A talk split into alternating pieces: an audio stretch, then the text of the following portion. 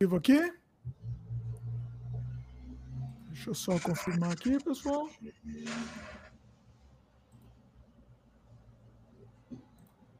Estamos ao vivo, estamos ao vivo, começando mais um sem freio, este de número. Qual o número que é esse sem freio? Até tô, tô perdido aqui. 197, olha aí, estamos a 197 Opa. programas. Muita Poxa, coisa, hein? Eu devia esperar mais três aí, eu ser o comemorativo de 200.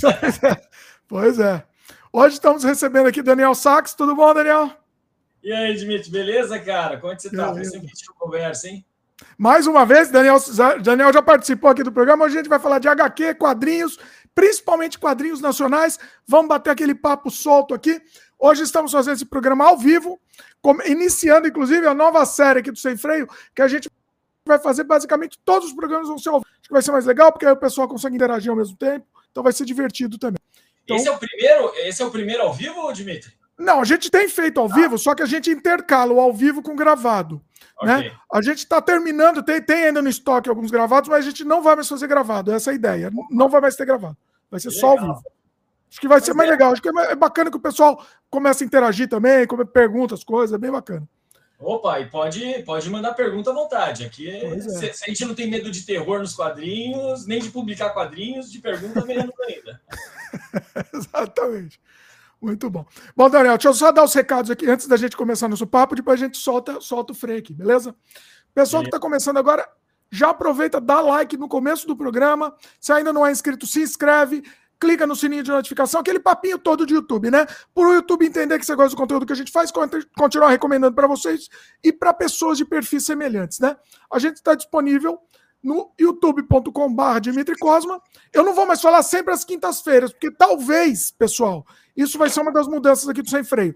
Antes a gente só lançava o Sem Freio nas quintas-feiras. Agora vai depender também até da, da disponibilidade do convidado e tal. Então, provavelmente vamos ter em outros dias da semana também. Então, tá mais solto. Agora, como é sem freio mesmo, vai ser sem freio de vez, meu. Agora tá. Até o dia vai ser solto também. Então, aí a gente está disponível sempre no, no, dia seguinte ou nos dias seguintes da publicação desse podcast no, no YouTube. A gente está disponível nas plataformas de áudio, como Spotify, Apple, Google, Amazon Music, etc. Ou, inclusive no Spotify, a gente também está disponível em vídeo, tá? Segue a gente lá e, e recebe avisos, pra, pra, é, segue, segue a gente lá e, e dá. Ah, uma coisa importante, além de seguir, peraí que eu me bananei tudo aqui, que eu ia botar para gravar, espera só um pouquinho. Pronto, já me desembananei. Ao vivo é assim que funciona. Segue a gente lá e aproveita, dá uma avaliação lá no Spotify, dá cinco estrelas para gente, que isso ajuda bastante também. É importante.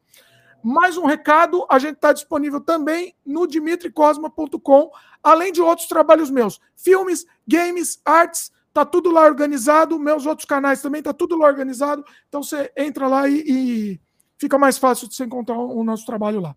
Último recado aqui, mais importante, inclusive, o pessoal que gosta do nosso canal, quer apoiar, considera a possibilidade, possibilidade de se tornar membro aqui do canal. É, por um, é um cafezinho, é menos de um cafezinho por mês, você vai receber um, centenas de horas de conteúdo exclusivo imediatamente para os membros e toda hora a gente tá, tá colocando coisa nova lá. Meus curtas-metragens que não dá para a gente deixar aberto. Tem um curta-metragem violentíssimo que a gente fez o Horário Nobre, o Banquete para Urubus. Não tem como deixar aberto em lugar nenhum. Eu vi um monte de gente veio outro dia me perguntar: ah, como eu faço, posso fazer para assistir? O único jeito, infelizmente, tá? É se tornar membro, porque se a gente deixar aberto, vai dar problema aqui no YouTube. Então, clique em Seja Membro, dá uma olhada sem compromisso na playlist que você acessa imediatamente e, e vai ajudar a gente. Isso é, é mais importante é isso. Bom, já que estamos dando jabás aqui, Daniel, vamos aproveitar, vamos começar com o jabá seu também aí. Fala das revistas, como o pessoal pode encontrar as suas revistas também. Depois a gente vai falar bastante, vai mostrar bastante, inclusive, no, no decorrer da conversa. Mas fala aí para ficar mais fácil também. É joia, Dimitri. Bom, é, sou Daniel Sachs, né? Estou agora a cargo das revistas Calafrio, Mestre Terror, que eram as antigas revistas da editora de arte, do Rodolfo Zala. Desde 2015, estou publicando de maneira independente, seguindo a numeração, com vários dos artistas daquela época, o conteúdo editorial muito semelhante, várias HQs de terror, curtas, com vários estilos, várias gerações de artistas. Tem as suas matérias, tem aquela sessão de correio onde eu emulo aquele estilo do Reinaldo Oliveira, dou aquela. Eu vou de sola mesmo na canela dos leitores ali. É, sempre para manter um projeto da Calafrio, da Mestre Terror. E agora, Dimitri, vai ter uma novidade, hein? Que também agora tem a Terror Negro. Tem uma nova uh. revista, um novo título. Tá? Já explico a diferença. Eu ia até falar, depois vai entrar nesse, nesse. Eu vou até anotar na minha pauta aqui, porque a gente vai falar sobre isso também. Beleza. Novidade aí, olha. E esse é um grande clássico, é dos anos 60, é isso? Essa foi a primeira publicação brasileira de quadrinhos de terror. No, na, no começo, ali, pela editora La Selva, já ainda nos anos 50. Era uma revista que trazia muitos enlatados, aí, muito material importado. Fez olha. sucesso, é, era um, era, é, é, o nome foi emprestado de um super-herói americano que chamava Terror Negro é, e era uma revista com uma proposta de apresentar vários conteúdos. Só que o nome Terror Negro fez muito sucesso, os, o terror em si, quadrinho de terror fez muito sucesso e foi lançada uma nova revista com esse nome aí pela editora La Selva. E aí foi um título que durou muitos números, muitas décadas aí, e é, teve uma numeração grande porém não é como aquela Flamengo Terror que só tiveram material produzido, produzido no Brasil. É, então, isso que eu ia te perguntar. Vai, já que estamos no assunto, vamos, vamos nessa então. É, você está republicando. Só uma coisinha, Dimitri. Você, você ah. me perguntou como comprar. Tá? Ah, é boa. É, antes da gente entrar na conversa, fala aí. É, é, é, só porque aí tem uma novidade, mais uma novidade para falar, entendeu? É, o, o pessoal pode pedir pelo e-mail, tem lojas parceiras pelo Facebook, tem a página da Serviço, tem o Instagram agora também, que é da editora.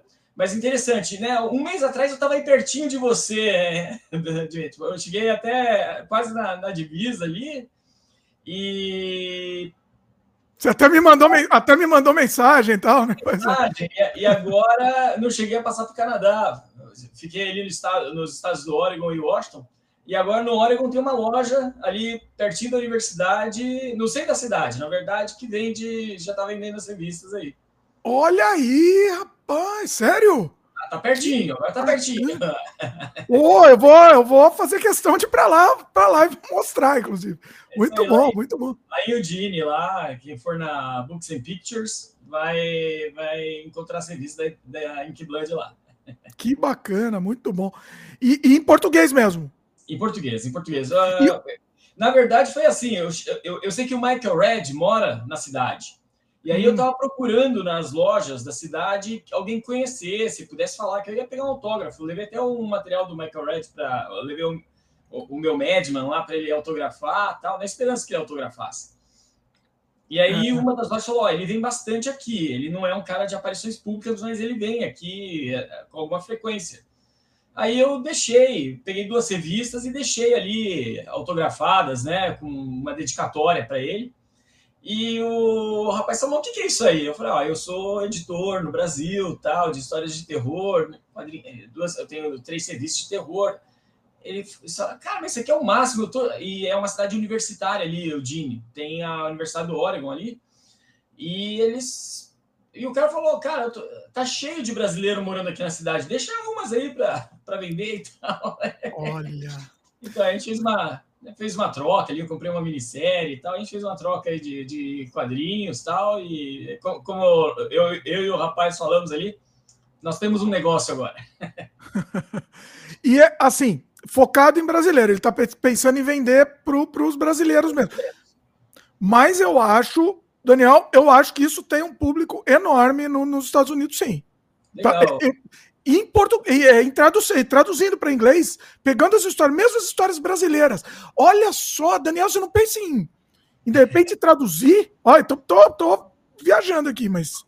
É, seria... é, é uma possibilidade. Vamos ver a resposta. Ah. É, porque eu sei que assim, algumas, algumas iniciativas europeias não foram tão bem sucedidas com o público americano. Tá? Ah. É, mas se acontecer, vamos, vamos ver a resposta dessa loja. É uma cidade universitária, tem uma população jovem ali grande e tal. Vamos ver, é, depende da, da, resposta, mas também vai depender de um trânsito aí grande de. É, a logística. Turistas, é, a logística é um pouco complicada. É, tem isso, né? Porque é físico, não tem jeito, né? Tem, que, tem que pensar num, numa forma física. Porque assim, se a gente pensar. Bom, fala aí, dá, dá os contatos, vai pra gente entrar no nosso papo. A gente tem um monte de assunto para falar. Gente... Principal, não tem bastante, né? O, o, o, principal, então, o e-mail, revistacalafrio.gmail.com. É, assim que o pessoal entrar em contato, eu já cadastro o e-mail. Toda vez que eu tiver um lançamento, eu não fico torrando a paciência dos leitores, dos, dos contatos. É, toda vez que tiver um lançamento, é, eu já anuncio. Na página do Facebook, Calafrio e Mestre do Terror, também todas as novidades estão anunciadas e ali já tem um pouco mais de comunicação direta com os, os leitores, certo? No meu Messenger, Daniel Sachs também, uh, eu respondo normalmente, tanto os leitores do Brasil quanto internacionais, que tem já alguns, alguns leitores internacionais, é, acabam comprando, eu mando por correio para eles também. Tá? E a página do Instagram da editora Inkblood, é, todos esses contatos. E aí eu tenho várias lojas parceiras. Se você tiver aí o contato, me manda um e-mail ou manda uma mensagem no Facebook, pergunta, já fala qual cidade que você está, eu posso indicar uma, cidade, uma loja próxima a você. Tem várias cidades do Brasil, já tem loja aí trabalhando comigo. Eu estou deixando os links também nos links comentados, tá? Os links, o e-mail, tudo, tá tudo aqui embaixo também. Beleza. Muito bom. Bom, vamos, vamos para o papo aqui. Tem, tem, agora você, você me atiçou a curiosidade aqui. É, o que, que você acha de publicar? Você acha que não ter, teria público? Porque eu imagino que o, se o estadunidense vê uma revista brasileira, vê um, um Mozart Couto, um Shimamoto, um Shimamoto, o, o, o estadunidense ia ficar louco com o Shimamoto, o Flávio Colim, enfim. Né? É, você, não, você não acha que teria uma entrada boa nesse mercado? Com certeza. Eu não sei ainda como, como é que está a cultura americana com quadrinho branco e preto. Eu sei que tem quadrinho branco e preto e bem conceituado nos Estados Unidos. É, porém, vai lá, eu, eu, já tenho dois leitores nos Estados Unidos que eu conheço, que eu tenho contato direto. Vamos ver se com essa loja é, é uma iniciativa muito pequena, porém, a gente sabe que sempre vai ter fãs de quadrinhos. Se eu tenho fãs de quadrinhos na, uh, na Espanha, em Portugal, na Alemanha, dois nos Estados Unidos, quer dizer, tem um mercado grande. Esses dias mesmo eu estava conversando com um fanzineiro ali de Vila Velha, e ele tem também um mercado gigante para informação. O fanzine dele é de é, heavy metal, terror tal, e ele tem uma, bastante leitores na Ásia. Então, quer dizer, é, que tem esse mercado, tem. É, vamos ver como ele se desenvolve, vamos ver como alcançá-lo. E com certeza tem interesse. E, bem da verdade, olhando o que é publicado no mercado americano hoje, com certeza o quadrinho brasileiro tem muito espaço. Então, exatamente, porque assim. A briga tá fácil. Porque, porque assim, pra, desculpa, né? Porque, desculpa quem gosta, mas quadrinho estadunidense virou só aquela bo bobagem de super-herói. Então, existe, ó, não, não vamos generalizar também, né? Tô sendo preconceituoso aqui. Existe, existe as graphic novels boas, tal, mas, mas não é o padrão, não é que nem era nos anos 50, que nem a, a minha querida Tales from the Crypt, né? E, e, assim, será que não teria mercado para isso voltar? E, e, quando publica, quando os estadunidenses publicam terror hoje em dia, é, uma, é só bobagem. É só bobagem. Os que eu vi, né? Eu, de novo, eu, eu tô pela, pelo que eu vi. Não, não, pode ter coisa boa também que eu não conheço. Mas é só aquelas besteirinhas. É um terrorzinho para criancinha. Né? É, eu, eu, gosto de falar que é pasteurizado. Sim, exatamente. E, e, e, assim, tal. É que eu não sei, né? Pode. pode eu, nunca vai ser um mercado gigantesco. Eu acho que vai ser difícil ser, ser um mercado que bata de frente com o super-herói. Mas eu acho que teria um nicho. Eu acho que teria. Vamos lá, Dimitri. É, bem na verdade, eu, eu não sei assim, ah, se é um mercado. Vamos considerar que a Mônica, a turma da Mônica, vende no Brasil, que é um país que não tem tradição de leitura, vende mais do que hoje um, até personagens grandes estão vendendo com um título nos Estados Unidos. Então, é, é de se pensar, é, é, de se calcular isso aí e ver onde tem a oportunidade. Peraí, você está tá, você tá dizendo Mônica nos Estados Unidos? Não, no Brasil, no Brasil. Ah, no Brasil. Ah. No Brasil. Tá? Então, assim, você pega aí uma, um gibi da Mônica, Cebolinha, do Cascão, tem uma venda bem combativo aí contra um Homem-Aranha, contra um gibi do Hulk, por exemplo. Sim. Ok? Sim. É, se você pegar ali Disney, é, é, incrível que nos Estados Unidos a Disney não é tão popular quanto é na Europa. Né? Os países nórdicos, a Itália, por exemplo, a, a Disney vende muito mais do que nos Estados Unidos. Então, tem, tem mercados com as características. Uma, com as pesquisas que eu tenho feito para publicar as matérias daquela Frio, uma das coisas mais interessantes foi descobrir que um dos gibis mais antigos do mundo hoje em atividade ininterrupta, sem reiniciar a numeração tal, é o Fantasma da Austrália, quer dizer, um personagem americano. Olha. Tiras de quadrinhos, as tiras são uma coisa, são uma fatia até mais nobre, mais cult dos quadrinhos, e, no entanto, é, o personagem é produzido em larga escala na Escandinávia, na Austrália, e com um título muito mais longevo do que os, os americanos estão, estão habituados. Certo? É.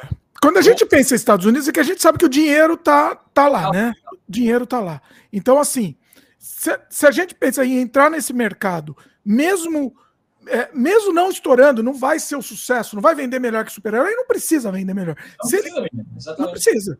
Se ele tiver o, o, nicho dele lá, específico, o pessoal que é fã, eu acho que precisa, é que precisa construir, né? O pessoal não conhece. Se, eu tenho certeza que se um estadunidense conseguir conhecer um Shimamoto, eles não têm nem ideia. Entendeu? Se eles conhecerem o Colin, entendeu? O, o Mozart Couto, não, não tem, não tem. Watson, Portela. É, eu, eu não vou dizer que apaga alguns nomes deles, mas com certeza coloca no mesmo patamar ali de alguns grandes mestres dos quadrinhos deles. Então. Sem dúvida, sem dúvida.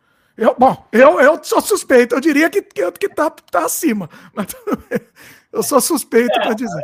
É, vamos respeitar e, e, com certeza existem pessoas, uh, tem gênios reconhecidos que merecem sim, sim. Tô, tô, tô, brincando, mas de qualquer jeito, assim, para mim, não, é, assim, não, no mínimo não deve nada. Pronto. Para ficar, mais, ficar mais neutro. Eu, eu, coloco o Shimamoto, assim, eu digo que um Shimamoto, o Colin, é, o próprio Zala, o Colonese, eles eles estão num patamar que pode ser muito bem ocupado. Uh, eles podem ocupar um patamar que está ali Jack Kirby, o Will Eisner ou o Jack Davis, que é um dos meus favoritos ali. Né? Jack Davis é lindo demais. Pois é. é o Mort Drucker também é um cara que eu acho fantástico, embora não. Como a gente está muito habituado a falar dos super-heróis, a gente não, não, não fala aí de Mort Drucker, do Jack Davis. Que foi... Graham Eagles. Graham Eagles também. Graham Eagles, né? O Gastly. Gastly, é. Pois é. Mas assim, a gente tá falando, tá vendo? E a gente mesmo tá falando de, de, de artistas mais de nicho mesmo. Eles não, não, não publicam tanto, não, não faziam tanto de, de super-heróis, essas coisas não era tanto não. a área deles. Por isso que eu acho que ainda. Eu, eu acho que existe mercado, Daniel. Eu acho que existe. Eu acho que podia pensar mesmo como, como viabilizar isso, né? É que precisa primeiro. É, o problema é esse, né? Precisa primeiro educar, né? Perfeito. Não conhecem, né? Precisa fazer conhecer, né? Perfeito. O pessoal nem conhece aqui, nem o pessoal do Brasil. É, é, é, é, é, que a gente está muito acostumado a, a, os, os holofotes estão nos super-heróis e o pessoal que se manifesta mais com gosto está nos super-heróis. Mas existe aquele leitor não habitual de quadrinhos que está acostumado a ver os quadrinhos de jornal. Ele lê o jornal e vê os quadrinhos. Hoje, praticamente, as tiras estão dominadas pelo humor. Porém, aqueles seriados de aventura, aquelas tiras de aventura, dominaram os jornais no passado certo? E é um pessoal que não se identifica como leitor de quadrinhos, porém era um público muito mais amplo. Não era um público que se manifestava, mas era Sim. um público muito mais amplo do que o, vai lá, o mais comumente do super-heróis ou do infantil, certo? Tem, tem quadrinho infantil também nos Estados Unidos. É, o, o, público de tiras de. Você pega assim material de tiras inglesas, tiras americanas, tem um material clássico vasto, muito bom, Tá? E muitos deles produziram para os comics também. Porém, se você olhar a, qualidade do que eles produziram para as tiras, para os jornais, é muito superior. Sim, tá? pois e, é. E eu acredito que a turma da MED está nesse patamar. A MED foi a revista mais vendida de quadrinhos dos Estados Unidos, da, vai lá, dos anos 60 até, até o, o metade dos anos 90. Depois ela começou a dar uma caída. Porém, olha esses desenhos que estavam lá, né? Da primeira geração, a gente cita o Jack Davis, coloca o Mort Drucker, É, aí vem, vem uma outra geração aí com o, o bom, o Bernie Kristen, o Harvey Kurtzman, né? não podemos esquecer desses aí. Mas aí depois vem uma turma aí, Aldiaf, Aragonés, né? mais, mais recente, uh, Dom Martin. Pô, o pessoal muito bom. Maravilhoso, pois é. E, pois é. e muito acima do que a gente via nas revistas de quadrinhos comum. Sim, sim. Está dizendo dos Estados Unidos, né? Especificamente. Exatamente. Pois é, pois é. É.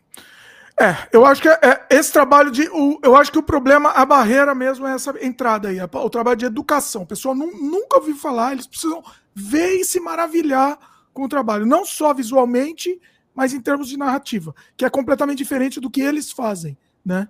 Perfeito, perfeito. Você, um bom exemplo de alguém que migrou para lá e, e, fez muito sucesso. O cara já era uma sumidade, ele, ele podia cobrar 10 vezes mais na, na Argentina, que era o o José Luiz Salinas com Cisco Kid. Ele podia cobrar 10 vezes mais na Argentina do que todos os outros artistas da Argentina cobravam. Ele ganhava mais que o Hugo Pratt, né, que morou um tempo na Argentina. E depois foi para os Estados Unidos, o material dele lá também explodiu de sucesso. A qualidade realmente é, é, é muito grande, assim, é, e, e, a gente encontra muita coisa boa fora ali do, do mainstream, do que está tá nas vitrines aí e nos holofotes. Né? Pois é. É, é, é, eu acho que é, é, tem esse caminho, mas tem o problema também tem, tem o caminho da, da educação do próprio brasileiro, né? Que vários que a gente está falando aqui, de brasileiro mesmo, Sim. o pessoal não conhece, o pessoal nunca ouviu falar. É, o próprio brasileiro, né? Então é complicado isso. Isso, isso é normal. Isso é, normal. isso é a vida, né? Isso não é raro, não. Isso não é raro. Quer dizer, é o anormal que. é o anormal que ganhou o status de normalidade, é isso. Pois é, falar uma coisa. Bom, vamos, vamos pro. Eu anotei aqui, vamos falar do, do terror negro que você está lançando. Fala um pouco da, da, de como surgiu, né? Você já falou um pouquinho, mas fala um pouquinho que eu vou fazer separado, até um corte aqui.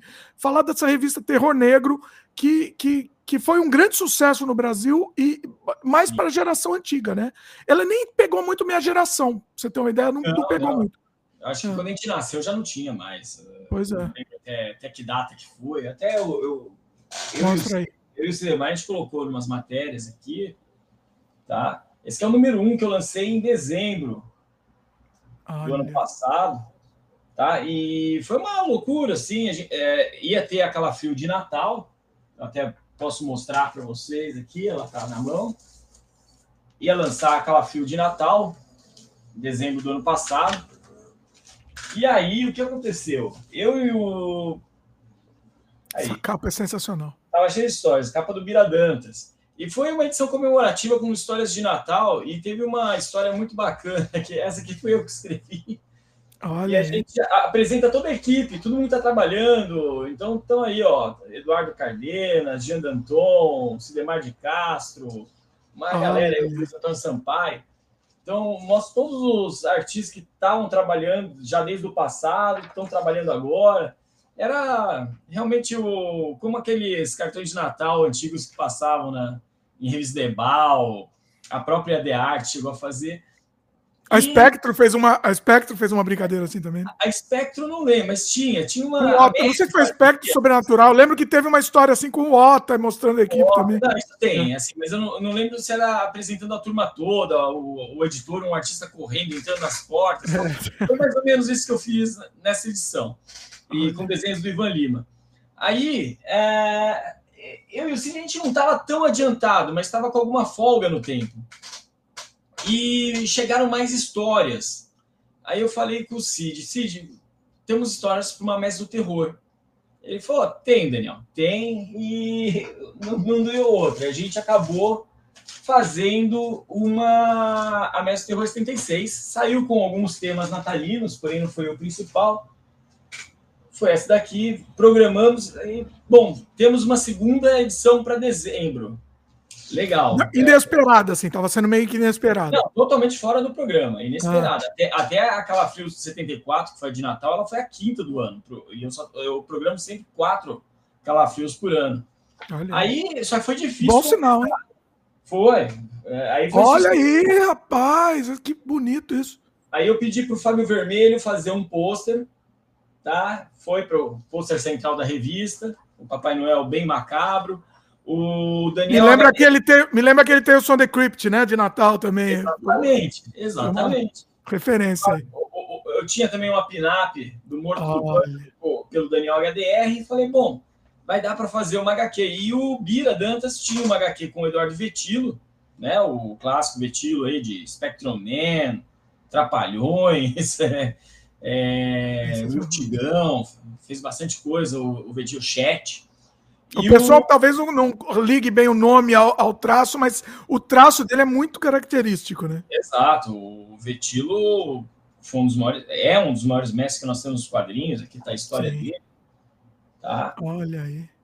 E, e, e assim, o Bira fala, Daniel, publica, cara. E já não tinha mais espaço naquela frio. Publica, publica. Eu falei, bom, vou ter que dar um jeito. Aí eu conversei com o Cid, vamos, vamos, vamos bolar uma. A toque de caixa, uma Mestre Terror? Foi.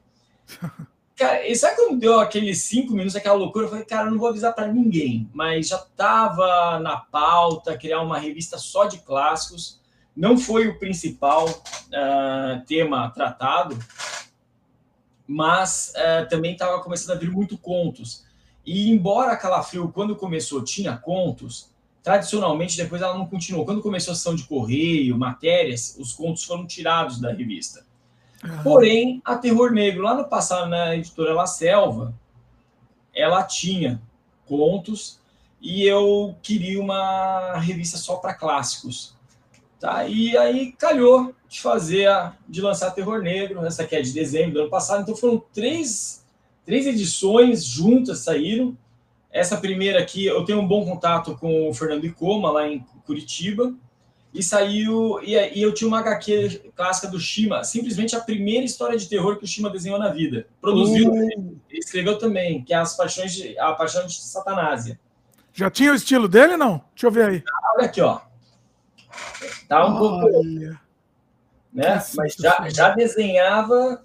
Antes disso, ele tinha desenhado aquelas Acredite Se Quiser e HQs de palhaço para o público infantil tal. E ele fez essa daqui, meio que por encomenda para o Miguel Penteado, e o Jaime Cortez que publicou. Então. Essa, é... a, a, a, original era só brasileiro também, era só. Não, não. A, a Terror Negro ela foi ter HQs brasileiras bem para frente. Foi justamente quando. Assim, né, ela nem. Não acredito que ela tenha tido alguma fase que foi 100% brasileira ou ou continuamente com material nacional. Porém, é, ela muito material tinha chego dos Estados Unidos antes da proibição. Então, a APLA, agência distribuidora de, revi de histórias aí aqui para o Brasil, ela já tinha trazido muito material do que era aquele pré-Marvel, né, que tinha muitos, muitas HQs de monstro. Eu tenho uma HQ aí, eu tenho uma revista da, da La Selva que tem a estreia do Groot, o, que hoje é um personagem de sucesso aí do Guardiões da Galáxia. É, então, eu, eu tenho até algumas terror negro. Eu não, eu, eu não cheguei, não me, não me chamava atenção na época, justamente porque era mais é, estadunidense do que brasileira. Tem mais, tem mais. Mas a, a, sua, a nova é, é só brasileiro, como é que é? Material? Isso, o que eu estou publicando é somente material nacional. Então, eu ainda, eu ainda penso, eu ainda tenho alguma coisa, assim, um projeto que eu gostaria de fazer com material estrangeiro, mas por enquanto eu vou favorecer os nossos patrícios aí, né? E aqui, ó, Dimitri, veja, aqui já foi o número 2, que foi de maio, a revista Nossa, semestral. Essa, tá? essa capa é espetacular, olha aí. Essa aqui foi do Shima, né? Shima. Então aí tem. Já foi uma história. A, do Júlio Emílio Brás com Shimamoto, tá? E uma segunda história de um cara que volta e meia está esquecido, o pessoal lembra muito dele como editor da Block, porém foi um, um grande desenhista, que foi, é o Edmundo Rodrigues. Ah, lembro do, eu não lembrava do nome, mas eu lembro do traço. Pois traço é, ele, ele foi editor da Block, né, daquela fase que se o material, se as revistas não fizeram jus aos talentos que estavam lá trabalhando por causa da Block mesmo, é, com certeza ainda é um material que provoca muito carinho, muita nostalgia nos fãs.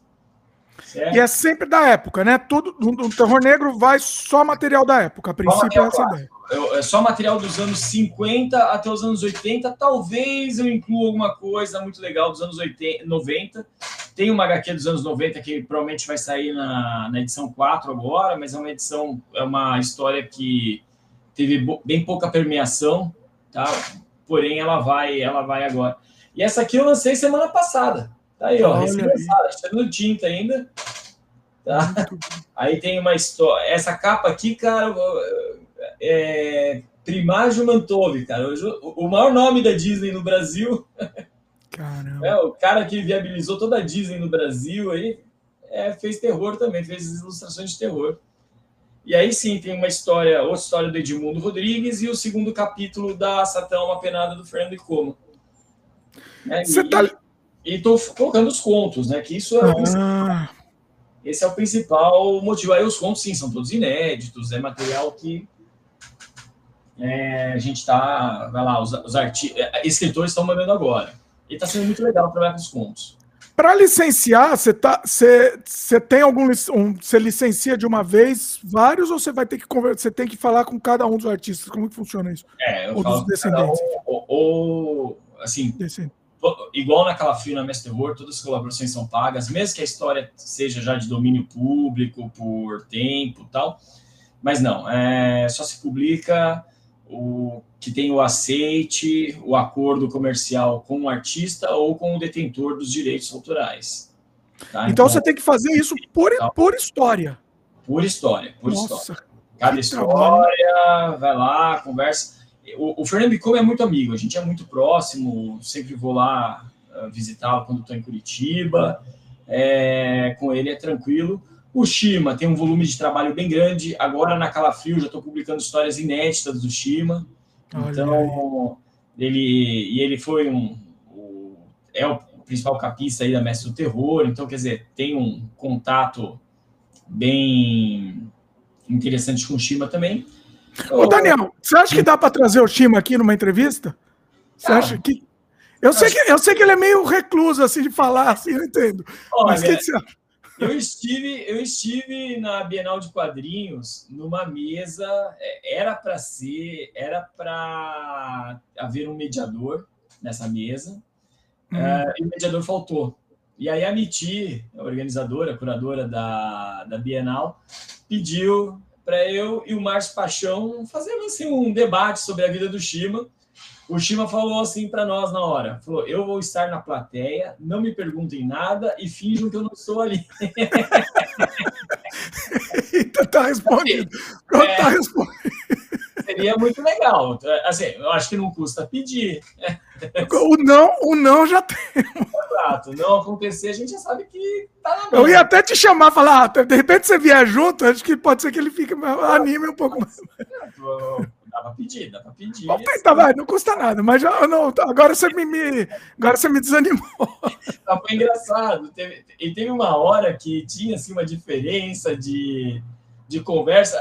Essa, essa, essa mesa redonda foi durante, mas durante, na hora da facada do Bolsonaro, cara. Na hora. Ainda na campanha de 2018. Ah, foi em 2018 essa, essa Foi em 2018 essa, esse evento aí. Ah. E, e, teve uma hora ali que a gente falou do, que o, o Shima teve problemas não com a censura em si, mas com a, com a repreensão policial da, da época ditadura, porque ele, ele e uns amigos deram uma grana para um colega poder sair do Brasil. Um colega que era tido como subversivo e tal. E aí o meu colega de o meu colega de falou assim, isso não era ser subversivo, isso era ser da resistência. E aí começou um... Ele se empolgou, né? Se empolgou. E aí eu, eu só olhei pro Chico assim, na hora ele tava dando risada, assim, gargalhando é na, na, na plateia ali, sabe? Sensacional. Porque ele deve ter tanta história, né? É que assim, deve ter tanta história para contar. O problema é a timidez, né? Vencer a, timidez. É, mas assim, você conversar com ele, ele é um cara bem aberto, bem solícito, uma ótima pessoa, e, e não à toa, uh, sendo a estrela que ele é, ele colabora com todos os independentes, com o pessoal que entra em contato. Acho que não custa pedir, né, Dimitri? Vamos tentar. Vamos tentar. Em off a gente depois conversa. Vamos tentar. Você vai, você vai me ajudar, inclusive, a entrevistar. Se der certo. Tá joia, tá joia. Mas, olha, vários, vários, nomes aí que eu já tentei fazer uma entrevista, já tentei chamar. O, cara fala: Eu não tenho nem WhatsApp. Não, eu vi uma que você fez com o. Deve ter sido difícil também. Foi com, com o Mozart Couto. Com Mozart. Foi a primeira entrevista gravada do Mozart. Olha! Que incrível, foi, foi incrível, incrível. É, foi, inclusive eu falei, mas o Mozart, vai lá, você disse que já viajou para Curitiba tal, e, e a história é que ele é bem recluso, bem fechado, e eu falei, e aí, mas me falaram que você tem problema até de sair do seu bairro, cara. Como é que você chegou em Curitiba, no Rio de Janeiro? Ele falou, eu, eu, eu tenho, eu tenho na, na palma da mão as viagens que eu já fiz na minha vida, sabe? Ele falou que não sai de juiz de fora, não. Sensacional. E o pior é que pra, pra gente, eles, é, eles eram e são ainda superstars, né? Não, então, assim, então, assim, é, é, a gente vê eles como ídolos mesmo, é impressionante isso. Então, eles são ídolos, eles são ídolos. O, um amigo meu e artistas da Calafrio aí, que estão colaborando comigo, é, tiveram esses dias com o Rodival Matias também. Uh, rapaz. Tem, tem, histórias. Como que ele tá? Ele tá bem também? Ele, você acha tá que ele bem, tem muito bem. Assim, eu, eu, não sei qual é assim, a aparição pública, está trabalhando com artes plásticas e tal. É hum. bem simpático, bem solícito. É, é um cara que pode vir conversar aí. Olha. É, ele, vamos, oh, vamos, vamos, tentar, vamos tentar, porque isso vai ser muito bacana. De repente, até, até acho que fazendo a ponte, né? De repente, já quem é colaborador também da revista, quem está já sendo colaborador, vamos, vamos trazer. Vamos, vamos fazer. Bacana, e até trazer, eventualmente, então, vamos trazer os nossos ídolos, obviamente, e trazer também o pessoal desconhecido também. Legal, bater papo de. Falar de ah, arte também. Agora já não tem mais desconhecido, tem tempo, é tempo de carreira, tempo de trajeto. ah, é, tá, tá, é mais bonito, tá certo. O, eu tentei uma vez com o Watson, o Watson Portela. Tentei chamar, ele respondeu, foi educado tal, mas também foi isso. Falou que ah, não tenho nem, não tenho nem, é, nem celular. Eu tenho... O, o Axel, eu tive contato com ele na Gibicon de 2012. Inclusive, na hora, o, eu, era dia de trabalho, tudo. E, e, olha a mesa, tava o Bira Dantas, o André Calimã, o, o Watson e o, o Tenino Liberatori, cara. Olha, olha a mesa que era. Nossa. E e, e, a gente ali na fila, tal, de repente, cara, na hora o repórter, eu tinha pedido para minha chefe para faltar no dia, tal, ela topou, né? Fica na moita, né? O repórter da Globo veio aqui, mas o que, que você falou com o Watson Portela aí? Aí foi exibido na revista noturna de, de domingo da, da, lá de Curitiba, da, da filial de Curitiba. Aí no dia seguinte, na segunda-feira, todo mundo na empresa, é, te vi na televisão. Sabia que, sabia que tinha cabulado o trabalho. Foi por uma justa causa, uma boa causa. Foi sim. Pois é. O, o Watson também ele é muito ele é muito tímido também, né, para falar assim. Ele é tímido. E, só que o Watson ele ele tem uma personalidade muito boa assim. eu até eu entreguei uma entreguei um material para ele autografar que tem é assinado por ele ou assim acreditaram a ele, ele falou: olha, desculpa, mas olha só, olha os erros que tem nessa edição. Ele começou a mostrar tudo com uma lucidez, assim. Ele, olha, olha aqui, ó, isso aqui eu jamais faria isso, então eu não posso autografar isso para você. então, de uma excelência, assim, um, muito boa, assim, foi bem legal conhecer o Watson. E aí ele foi, ele, o Gustavo Machado, Franco de Rosa, naquele mesmo dia, foram visitar a Vila dos Artistas, onde eles moraram lá em Curitiba, todos juntos.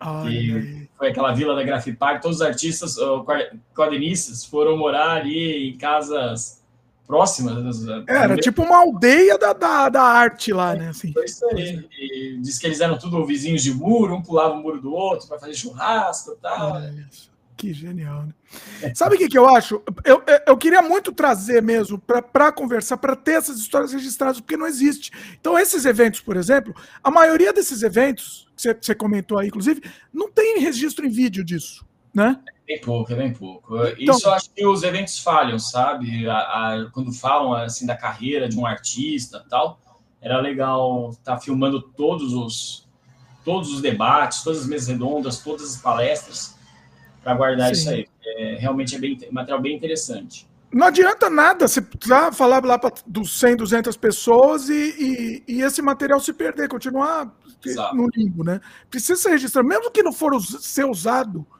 de imediato, vamos dizer assim, pelo menos como um histórico, um registro histórico, e depois ver o que faz, né? Pelo sim, menos. sim.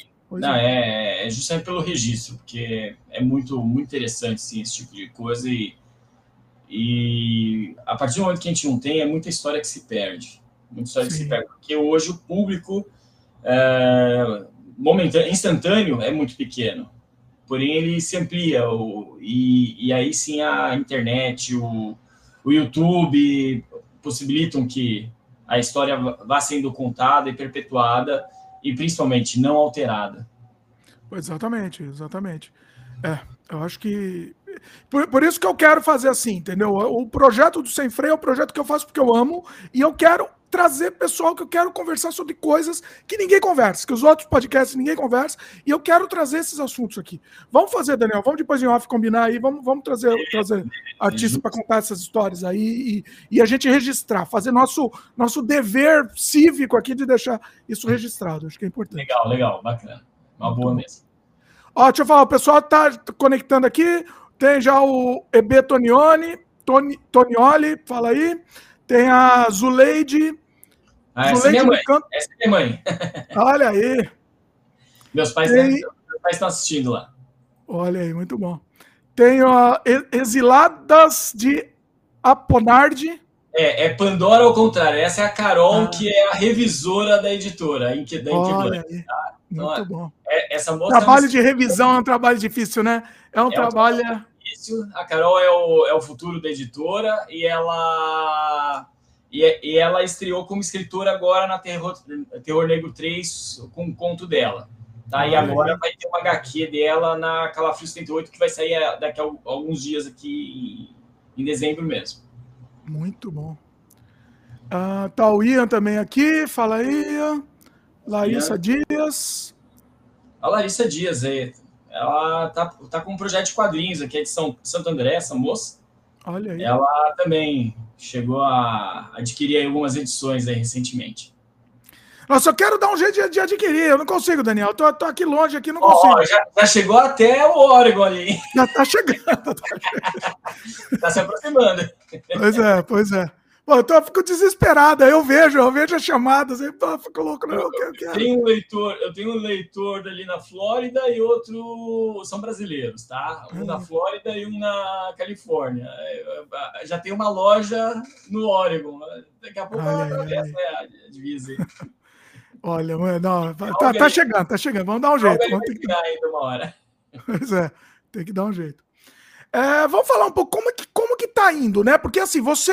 É, a, a, a história, o histórico de revista em quadrinho brasileiro, não só de terror, de, de um modo geral, ele, ele tem uma vida muito curta, né? É. E você tá conseguindo, heroicamente, você é um herói. Inclusive, Daniel aqui é um, é um, um, um super-herói de verdade, inclusive. Você está conseguindo manter elas com uma frequência e por, já botou, quanto tempo você está já? Sete anos. Sete anos. Sete anos? É, eu posso dizer assim que a periodicidade só está aumentando. Tá? Então, vamos lá. Todo, todos os meses, todos os meses pares sai um lançamento. Ok? Então, fevereiro e, e agosto sai Mestre do Terror. Abril, junho, é, outubro e dezembro sai Calafrio. Então, já dá seis edições por ano das duas revistas principais. A Terror Negro também veio com a proposta semestral, sai em maio e novembro, tá? E, e esse ano seria, ia fechar isso aí.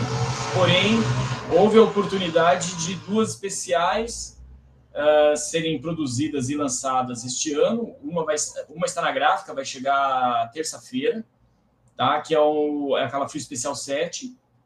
E teve a Folk Horror CWB também em março para comemorar um evento que é Traços Curitibanos uh, e falava sobre as lendas de Curitiba. Hum. E se considerar que uma edição produzida no ano passado, que foi lançada exatamente na virada do ano, no dia 31 de dezembro, que é o livro Maldito de Cipriano. Oh, tá? do nosso querido Eduardo Cardenas. Olha aí. Tá? Então, baseado no, baseado no, no filme do Rodrigo Aragão, né? É, ele, ele, é, ele é a ponte, é, essa história, ela tem trechos da, do Cemitério das Almas Perdidas, tá? Porém, a, a história é uma narração, é uma narrativa aqui do atual... É, a pessoa que está em posse do, do, do, livro de Cipriano, tá aí uma homenagem bem clara quem que é. não é não é o não é o Zé do Caixão, mas é, é uma homenagem e conta como que o livro foi escrito, que no cemitério das almas perdidas tá só aparece uma cena inicial ali, né? Então conta a história, conta as consequências, mostra as cenas do filme, tá? E e também tem um storyboard tem um storyboard da, de uma cena da Mata Negra, quando a Clara encontra o Albino. Olha aí. Então, Quem que desenhou? Tudo do, a edição inteira é produzida pelo Eduardo Cardenas. Ah, tá? Que é, é, o, é, é, um dos maiores cartunistas do, do Brasil, de terror talvez seja o maior hoje. E ele é diretor de arte dos filmes do Rodrigo Aragão. Hum. É artista tem estoque? Você ainda tem estoque essa? Tem estoque. Essa assim, ela foi muito rápido, tá? Mas ainda, ainda tem. Ainda, ainda dá para atender mais uns 100 leitores aí. Nossa, me dá desespero, me dá desespero, porque eu, porque eu, eu preciso. Eu guardo Quantas vezes você vem para o Brasil quantas vezes aí? Então, não é com muita frequência, mas eu tô, tô, eu tô tentando fazer pelo menos ponte com o pessoal que está no Brasil para ver se dá um jeito aqui, né? Me, tra me traz. Se avisa, eu reservo uma para você. Opa, vamos, vamos conversar. Ah, é, essa, essa eu falo assim, para quem é fã do Rodrigo Aragão, ela é indispensável, porque ela é. Ela não é um spin-off, ela não é nada. Ela tá dentro do universo do, do, do filme e ela faz uma ponte muito legal entre a Mata Negra e o cemitério. E ele é um, é um álbum separado, né? Ele não é serial como são não, os outros ele é, é, um álbum feito, embora vai haver mais material baseado no universo do Rodrigo Aragão aí para ser publicado, tá? É, o Cardenas está atendendo aí uma agenda dele com outras obras que vão ser lançadas, é, tem o trabalho dele com cinema e aí sim também vai vai vir isso aí com o tempo, tem aí uma continuação, uma sequência de um dos filmes aí vai ser vai ser publicada também. Ah, um filme novo aí que tá. Não, não, é uma sequência, é uma sequência ah, tá. de um dos filmes aí. Não, não pode falar ainda, né? Segredo. É. segredo. Tem gente segredo. aí que já conhece o nome e tal, mas é... vamos lá, eu só vou anunciar quando o Cardenas tiver terminado a história. É, não, não tá, não tá 100%, né? É, é senão Entendi. as condições de Cipriano vão cair sobre nós. Hein? Não, não conta com o ovo, né? Antes da galinha botar. Né? É, inclusive, quem assistiu Mata Negra é bom saber que cuidado com os ovos e com a galinha. Olha aí. Ó, oh, quem não assistiu, assista minha entrevista com o Rodrigo Aragão, foi, foi incrível aqui foi, no foi, foi demais, foi demais, cara. Não lembro do número, mas procura aqui, procura aqui que tá, tá por aí. Foi incrível. Não, Inclusive, tem que trazer ele de novo. Ele tá, o Rodrigo tá fazendo um trabalho infantil agora, ele tá começando a produzir, né? É, então... ele passou, ele passou o ano aqui em São Paulo, na produção, eu não sei se tá, tá aberta a informação com um diretor do Cláudio, né? O Cláudio, exato. Ele veio aqui, o Cláudio já veio. Ele tá ele, ele fala mais ou menos. Eu, eu sei o que, que é, mas ele tá. É, ele tá, exato, Eu não sei ele fica mais ou menos falando, ele não entrega. Lançamento. Deve ter que fazer edição, porque o Rodrigo já voltou para Guarapari. É... Porém, eu estou muito ansioso para ver isso aí. Olha aí. É, ele, ele, eu fiz um sem freio há pouco tempo com, com o Claudio Elovitch. A gente falou de outro assunto, era de arte por inteligência artificial, mas ele falou um pouco do projeto. Ele falou que ainda está um pouco longe ainda, né? Já terminaram de produzir, mas agora está tá na fase de finalização, que ele falou que a pós-produção vai demorar para caramba também. Então... Pois é, é, vamos lá. Eu lembro, eu conheci o Rodrigo, eu visitei o set quando ele já estava filmando o cemitério e ainda estava na fase de edição da Mata Negra. Quer dizer, ainda demorou um ano até eu assistir a Mata Negra no cinema. Ah, então, sim, sim. É, é, um, é, é, algo que demora, né? Essa fase de edição, vai lá, as filmagens devem durar aí uns seis meses. Ah, é, a pós-produção é que, é que mais leva tempo, né? Pós-produção é um tempo danado aí que, que pega pois aí. Pois é. Mas vamos esperar, vamos, vamos, torcer que torcendo eles se motivam a fazer mais rápido. É, eu já vi umas imagens aí, já vi umas imagens, é vem coisa boa, vem coisa boa. Inclusive, você, você publica. Eu não, a gente tem que falar meio em, em código aqui, mas esse personagem aí, você chegou, já chegou a publicar ou tem plano de publicar? Uh, não, ainda não. não ainda não. não. E, assim, ainda não está não teve conversa, tá? Não teve conversa. Tá. Porém, se for oferecido para editora, com certeza vou me interessar. Porque eu acho que eu acho que vai ser uma, uma oportunidade aí, né? O filme vai dar um up, né? Casa bem, casa bem com a minha proposta editorial. É, casa bem com assim a, a, a, adoração que eu tenho pelo trabalho dos dois. Uh, três, considerando o Eduardo, que provavelmente desenharia assumiria de bom grado uma tarefa dessa. Sim. Então, sim, eu, se, se, tiver a produção dos quadrinhos, com certeza é, me interessa sim publicar. Oh, olha aí, Cláudio, olha aí, hein? Tá, tá, tá ouvindo aí. Vamos, vamos... O, o, o Cláudio, o Cláudio ele... pessoalmente, eu preciso, eu preciso um dia lá em São Paulo encontrá-lo. assim, a gente já conversou bastante, mas nunca, nunca tratamos pessoalmente, sim. Eu tenho um outro sem freio também para quem quiser assistir. Quem quiser saber o que a gente está falando, inclusive, eu tenho um sem freio falando sobre a carreira do Claudio Lovitch. Né? Então, procura aqui também. Procura aqui que a gente fala um pouco até dessa ideia do projeto. Não, não, ele não está falando abertamente qual é o nome ainda do personagem. É um personagem muito conhecido dos anos 80, 80 70, né? 70. É, antes, acho que talvez 60 já. 60, será? Pode ser. É, pois é. E é, e é uma. É uma. Vai lá mas eu, eu não sei se é exatamente o personagem ou está sendo uma homenagem, tá? Ah, não, parece que ele tem os direitos, né? Do, do personagem. Aí eu não sei. Eu não, eu não sei também. Não vou falar. Não, é, é, não vou falar pelos outros aqui. Não, não sei. Uh, tem que trazer. Quando ele for lançar, com certeza vai voltar aqui para contar também. Exato. Pessoal, quem está assistindo aí quiser fazer pergunta, tá? É para vocês participarem também. Faz pergunta, quiser escolher outro assunto. A gente vai muito a fundo aqui. Pessoal que não entende muito do, do, dos quadrinhos é capaz de ficar meio boiando. É a vida, é a vida. Mas, Mas é a chance também, é a chance. É a chance, exatamente. Faz pergunta aqui, pessoal. Participa. Ontem, ontem foi engraçado. A gente tá hoje aqui, vai lá. É, hoje é dia 1 de dezembro tá? 2022, né? Porque a internet o pessoal vai assistir até alguns séculos aí para frente. Mas pois ontem é. uma amiga minha entrou em contato assim, Daniel, preciso de uma ajuda sua. Eu falei, bom, se tiver o meu alcance.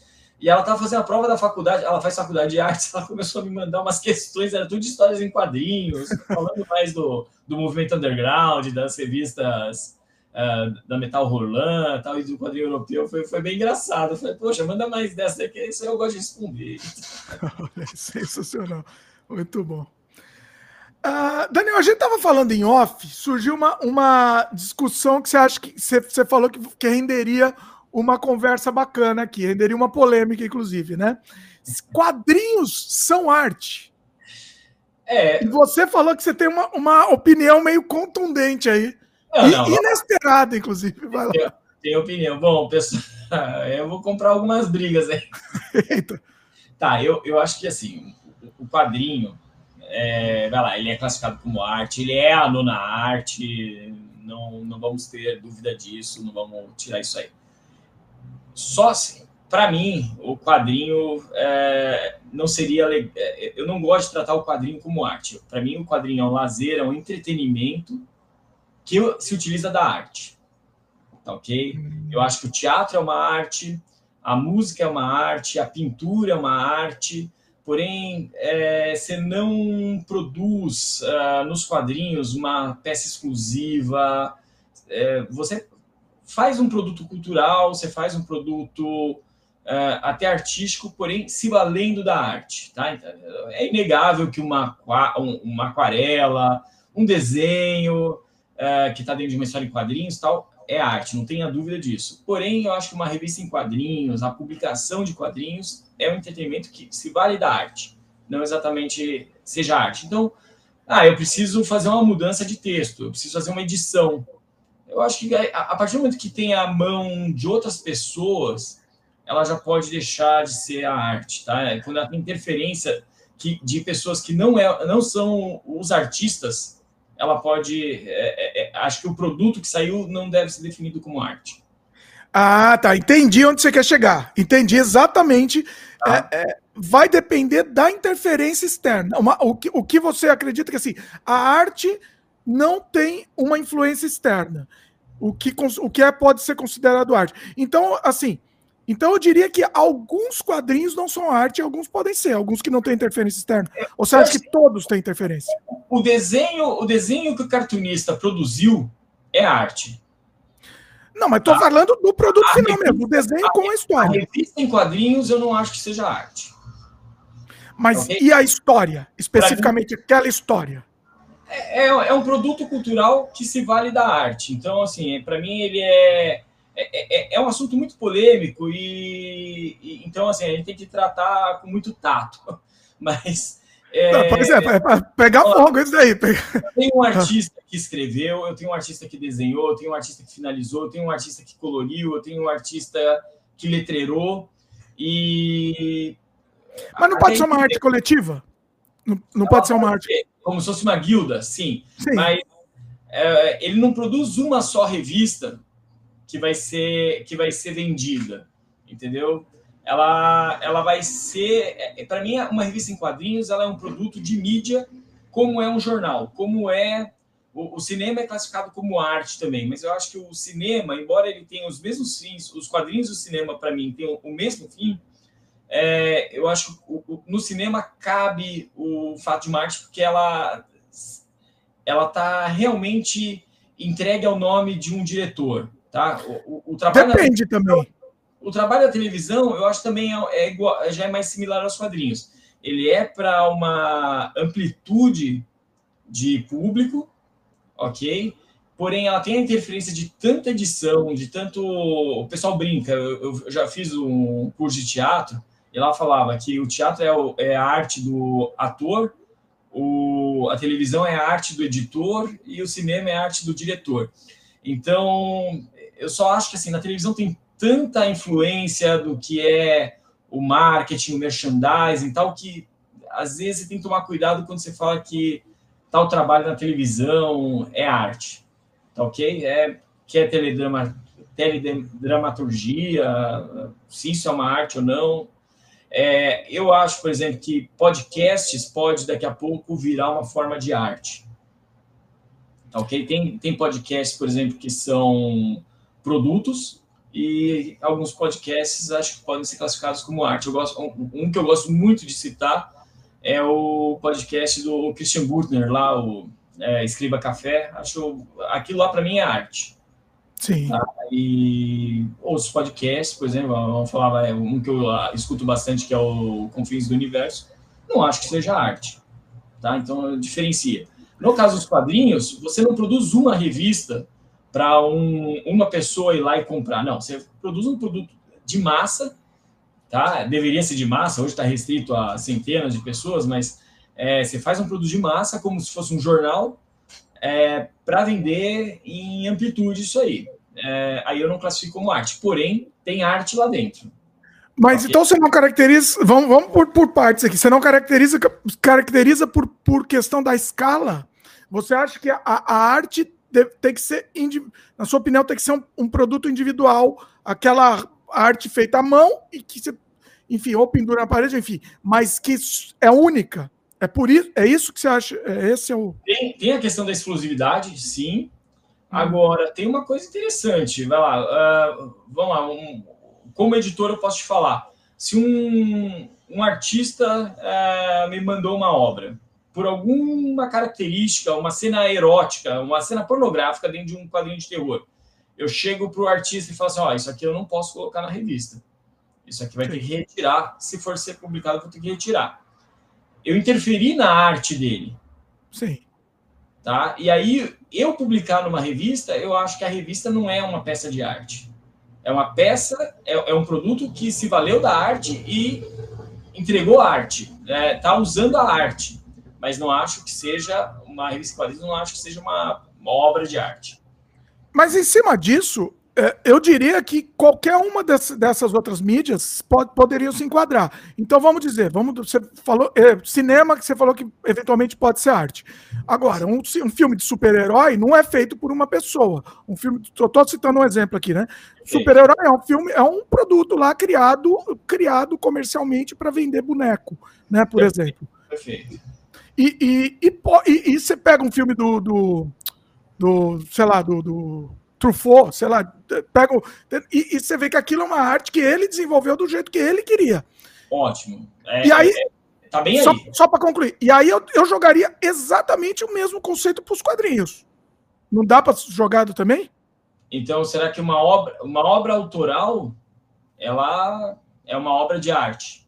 Porém, será que aquela revista, ela é uma obra de arte? Aquele álbum que produziu? É, eu tenho minhas reticências quanto a isso. Eu, você acha que por ser publicado numa revista, ela deixa de. Ela. ela... Deixa de ser arte. Olha, interessante. Não, polêmica. Não. Olha, Daniel, não esperava essa polêmica. Agora, agora, eu vou começar a ser xingado na internet. Vai, agora vai ser cancelado aí. não cancele, não cancele. É interessante a gente discutir isso. É, é interessante. Eu, eu, eu, não nego, eu não nego em momento algum que um desenhista, um escritor, um colorista é, estão fazendo arte, tá? É, eles estão produzindo Sim. arte, com certeza. É, o que eu falo é que assim uma editora publicando uma revista de quadrinhos, ela não está produzindo arte. Mas do mesmo jeito que um filme lançado pelo pelo Truffaut, por exemplo, sei lá porque eu peguei ele de exemplo, mas no momento que ele foi lançado e distribuindo em grande, distribuindo em grande escala, ele poderia também deixar. É o mesmo processo. Uh, não exatamente, porque assim, quando é o Truffaut, aí volta aquilo que você falou sobre a, a, ser totalmente autoral. Quando você tem aí um filme de super-herói, por exemplo, a gente pode falar que também ele se valeu da arte tal, mas é, o, aquele diretor ele vai estar tão preso, tão amarrado a certas coisas, a, a ordens de patrocinador, as coisas que é, não vai ser um trabalho desse diretor. Eu já acho que eu já acho que assim quando você põe um Woody Allen ou você põe um, um cara do circuito independente aí ele pode estar produzindo arte sim porque é, é uma coisa muito única e exclusiva uh, um bom exemplo eu gosto muito do Wes Anderson é, acho que é arte acho que é arte teve teve um filme recente eu gostei muito uh, é baseado num livro uh, Pior que parece que não teve uma boa resposta aí nas bilheterias, mas é aquele Um Lugar Bem Longe Daqui. É um lançamento até recente. Ah. É, gostei muito, achei um filme maravilhoso, assim. É, posso questionar se tem arte ou não, mas você não vê a interferência de um patrocinador, de uma marca naquele, naquele filme, entendeu? Então aí então, eu começo a, a, a classificar como arte, acho que pode cair como arte. Agora você pega lá o Sandman do Dave McKean, eh, do Neil Gaiman e Dave McKean. Cara, as capas são obras de arte. A, a, o roteiro é arte. O desenho do interno é arte. Agora, a revista em quadrinhos ali em si, será que ela é, é uma peça de arte? Você vai. Então, eu, eu entendo. Lá no futuro. Sim eu sei, eu sei que vai ter isso aí. Não, eu entendo quando você está falando, sei lá, de um, de um Sandman, de um super-herói, sei lá. É, é, muito difícil você fazer uma arte 100% independente em cima disso. Mas também tem um outro lado. Por isso que eu tô, tô achando interessante, é um debate aqui, tô, tô, tem um outro lado. Porque, por exemplo, o, o editor, você, por exemplo, o editor é, é, quase que um patrono do artista, do mesmo jeito que um patrono do artista renascentista falava: Ó, oh, eu preciso de um quadro aqui para pôr na minha parede. Okay.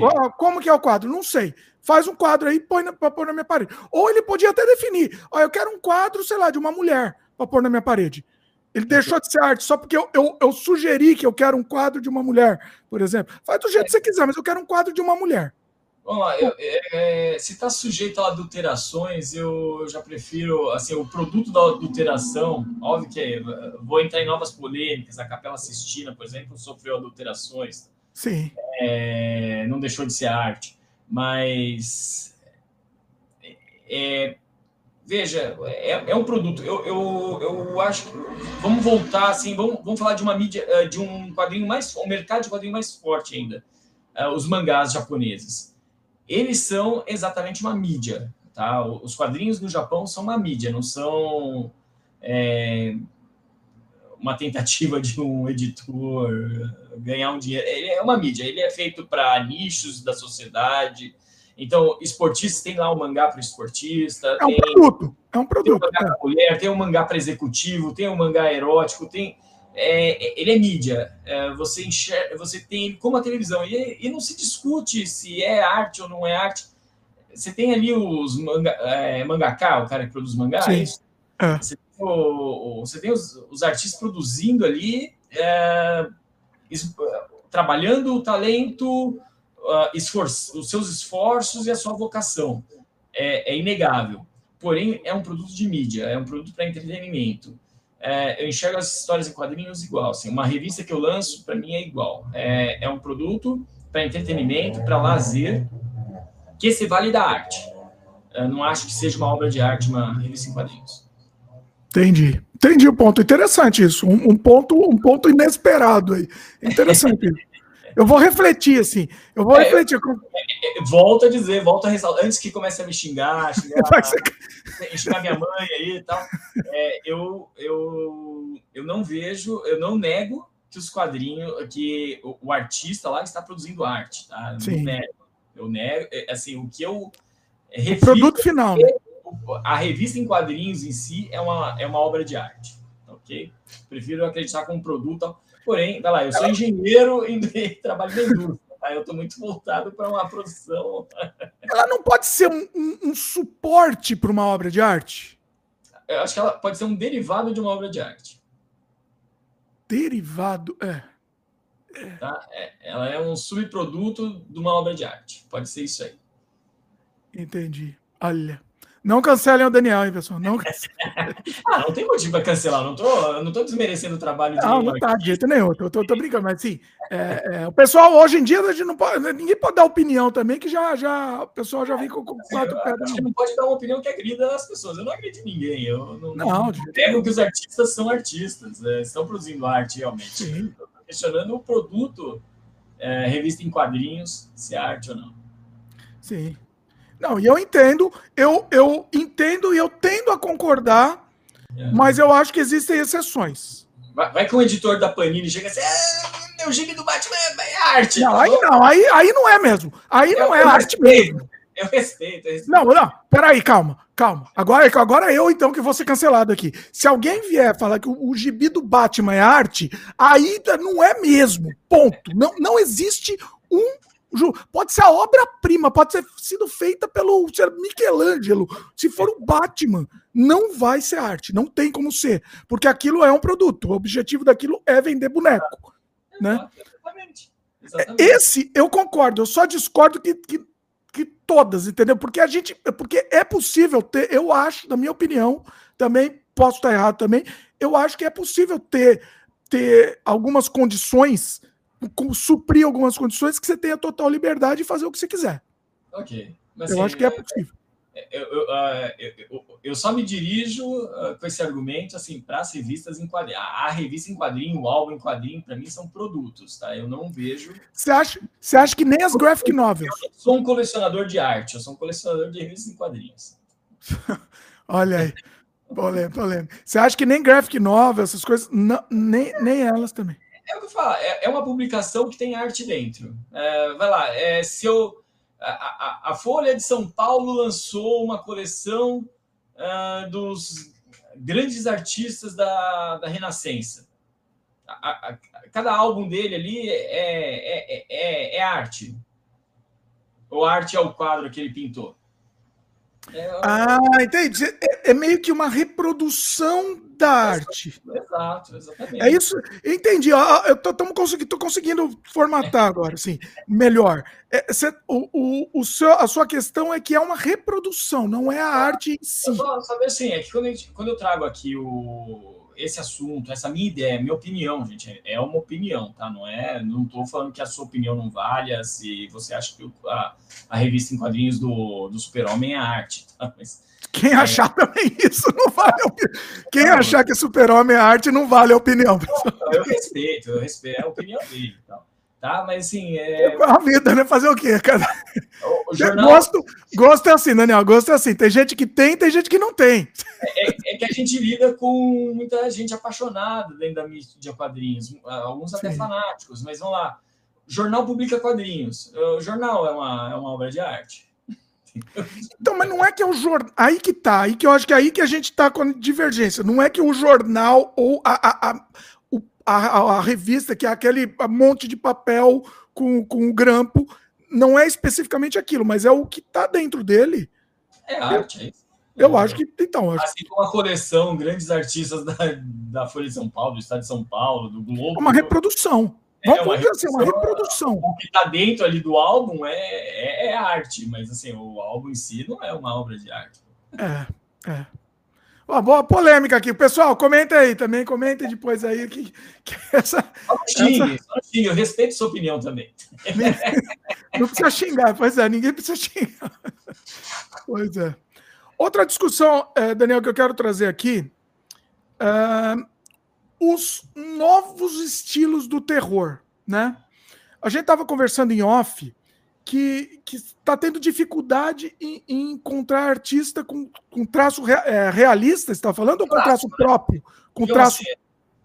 O, o, clássico, uh, vamos lá, o, o terror valeu de muito traço mais realista, alguns até estilizados, tá? Porém, uh, a mídia mudou, os artistas mudaram e, e as escolas de arte acho que evoluíram de uma forma que você vê muito pouco hoje traços que remetem ao clássico, tá? E o clássico era mais realista. Eu tenho dois artistas mais constantes que trabalham com traço mais realista. É, um deles eu até brinco ele é o Jack Kirby porque ele produz muito rápido assim, né? Ele é o meu Jack Kirby mas ele tem um traço assim que tem uma influência do Rodival Matias, tal, que é o Ivan Lima. E o irmão dele, o Rubens Lima, também desenha com um traço bem bonito, bem realista. Então eu diria esse daí, mas hoje em dia vem muito, tem a influência do mangá também, isso aí eu tento manter o mais afastado possível das revistas, é, mas tem bastante gente influenciada, porém Existe muito. Vem gente com a linha clara, mas não a linha clara clássica que a gente também vê da, do europeu, do franco-belga. Tá? É, assim, é, pelo menos na Calafrio eu consigo manter uma coisa bem eclética, com vários estilos. Gosto disso, porém, assim, os fãs mais tradicionalistas que acompanham a revista falam assim: poxa, você podia ter um pouco mais de traço realista, mas não chega. São histórias que são estilos de arte que não chegam Aí sim, estilos de arte que não chegam para a revista, para produzir a revista. É, isso é uma coisa que está com bastante carência, assim, está com bastante. E acredito que dentro disso tem uma influência muito grande do que foi os anos 90, dentro dos quadrinhos, que aí você viu uma fuga uh, para aquele estilo da Image, que fez muito sucesso, mudou uma característica de mercado. É, mesmo que fosse um chauvinismo gráfico, aquilo ali, é, influenciou muito o, o, o mercado, tá? É, agora, chegar nos orientais com tudo, isso aí também está alterando muito a, a, forma como os jovens estão aprendendo a desenhar ou estão tendendo a desenhar. Então, isso eu vou trazendo. Não significa que no terror você não possa fazer terror com o traço mais estilizado. O, o Colim mesmo foi um belo exemplo. É isso que eu ia citar. Você falou de realismo, o Colin não, é um traço realista, né? Lembra que no começo dele, lá na Calafrio, uh, o pessoal malhava, mandava muita mensagem lá, por, carta para a revista, falando que ele não devia estar na revista, que o traço dele não combinava tal. O Colin ficou até o final produzindo para Calafrio, para The Art, e produziu histórias maravilhosas, tá? Eu, eu considero o Colin assim, os para mim os dois maiores cartunistas de sempre do Brasil vão ser o Marcati e o Colin, sabe? É... Sabe que a entrevista é o Marcati, né, Daniel? Eu vi, eu vi a entrevista. Essa não perderia de forma eu alguma. Eu chorei, né? Chorei. Foi uma, foi uma coisa inacreditável, assim. Então, eu tenho, uma, eu, eu, tenho na Calafrio eu tenho uma coluna de crônicas que o Seidenberg, Luiz Seidenberg, escreve, falando dos contatos dele, das amizades do passado, algumas passagens engraçadas que tiveram aí, ele com outros profissionais dos quadrinhos tal. E um dia eu vou escrever algumas, e eu tenho certeza que a história mais engraçada de todas vai ser a, a, o dia que eu conheci o Marcati. ah, conta aí, né? Pô. É, eu vou ter que escrever com bastante calma. A história foi muito engraçada, cara. Olha. Assim. Marcati é uma figuraça, né? É uma, é uma figura, rapaz. Cara, é, foi o máximo. Foi, foi muito engraçado. Foi em 2014, durante as obras da Copa. Ah. É, e aí eu fui buscar o Marcati no aeroporto para levá-lo na Itiban, que ele ia participar de um evento ali. E eu falei, não, eu tenho que conhecer esse cara tal. Em que hotel que ele tá? Daí a gente falou assim: ah, vai lá, vai lá no aeroporto que ele tá, tá lá e vai pegar a condução. Eu falei, não, eu pego, eu, sou, eu vou ser a condução dele. E aí, e aí aconteceu assim, foi o dia que eu encontrei meu ídolo. E é, é, é, ele é tão gente boa, assim, é inacreditável como, como ele é gente boa. Né? Até, e depois houve um caso, assim, que na. Aí eu já estava editando aquela frio nessa época, quando teve o aniversário da Gibiteca, ele foi o convidado especial, isso foi 2017, agora não lembro, 2017. Ele foi o convidado especial no aniversário da Gibiteca de Curitiba e é, precisavam de uma pessoa que conhecesse a obra dele. É, e não estavam encontrando uma pessoa que poderia ser, não ia poder estar em Curitiba naquela, naquele dia tal. Aí eu falei com a Miti Taquetani lá, que foi ela que trouxe o Marcati. Falei, Miti, olha, eu eu tenho toda a obra dele. Eu acho que você quer, quer tentar a mesa redonda comigo, a, a, a entrevista comigo, né? E foi muito legal. Essa, essa é, é, lamentável não ter sido filmada, porque até falei com o Marcati: olha, Marcati, eu não sou jornalista, eu não, não vou saber fazer uma entrevista. Pô, ele, ele me tranquilizou: vamos fazer o seguinte, vai falando do que você conhece, da minha obra tal, e aí eu desenvolvo o papo com uma maneira bem leve, e a gente vai falando, vamos falando. Cara, foi muito legal, muito flu, fluida. É, tinha coisas assim de entrevistas dele que eu peguei no passado, que eu tinha. É, bem bacana, assim. Foi, foi muito legal e é uma pena que isso não tenha filmado. É isso é triste, né? É, é isso é triste. Ele, quando a gente fez aqui o Sem Freio, ele, ele mostrou o processo de trabalho dele. Ele desenha em pé, aí ele mostrou como ele faz. Foi um negócio assim, é uma, uma coisa inacreditável. Ele, ele não só desenha, produ escreve, produz a história dele, como ele imprime as revistas e ele faz a manutenção da própria impressora. Exatamente. Então, Daniel, agora vamos lá. Você acha que nesse caso não é arte? Porque ele faz exatamente o que ele quer. Não é tem arte, ninguém arte, dando palpite nele. Não, não, vou questionar, é arte. No caso do... assim, independente, porque assim, não, ninguém manda nele. Ele falou: se a família vier falar para ele mudar, ele manda, manda se ferrar. É entendeu? Ele, ele, é um anarquista, graças a Deus, é isso aí. Exatamente. Exatamente. Mas você está falando de traço, né? É, você acha que, por exemplo, Marcati, estamos falando dele especificamente. Você acha que daria, por exemplo, para ele produzir terror, por exemplo? Porque ele tem um traço muito muito solto, né? Ele é o estilo assim, o estilo do traço do Asterix, vai, vamos dizer assim, né? É uma influência dele. Né? É. Cara, eu assim, ele produziu uma obra de terror aí, uma historinha de terror para um coletivo. Eu tenho até isso aí, mas é, é, é, é, praticamente impossível de ler aquele álbum.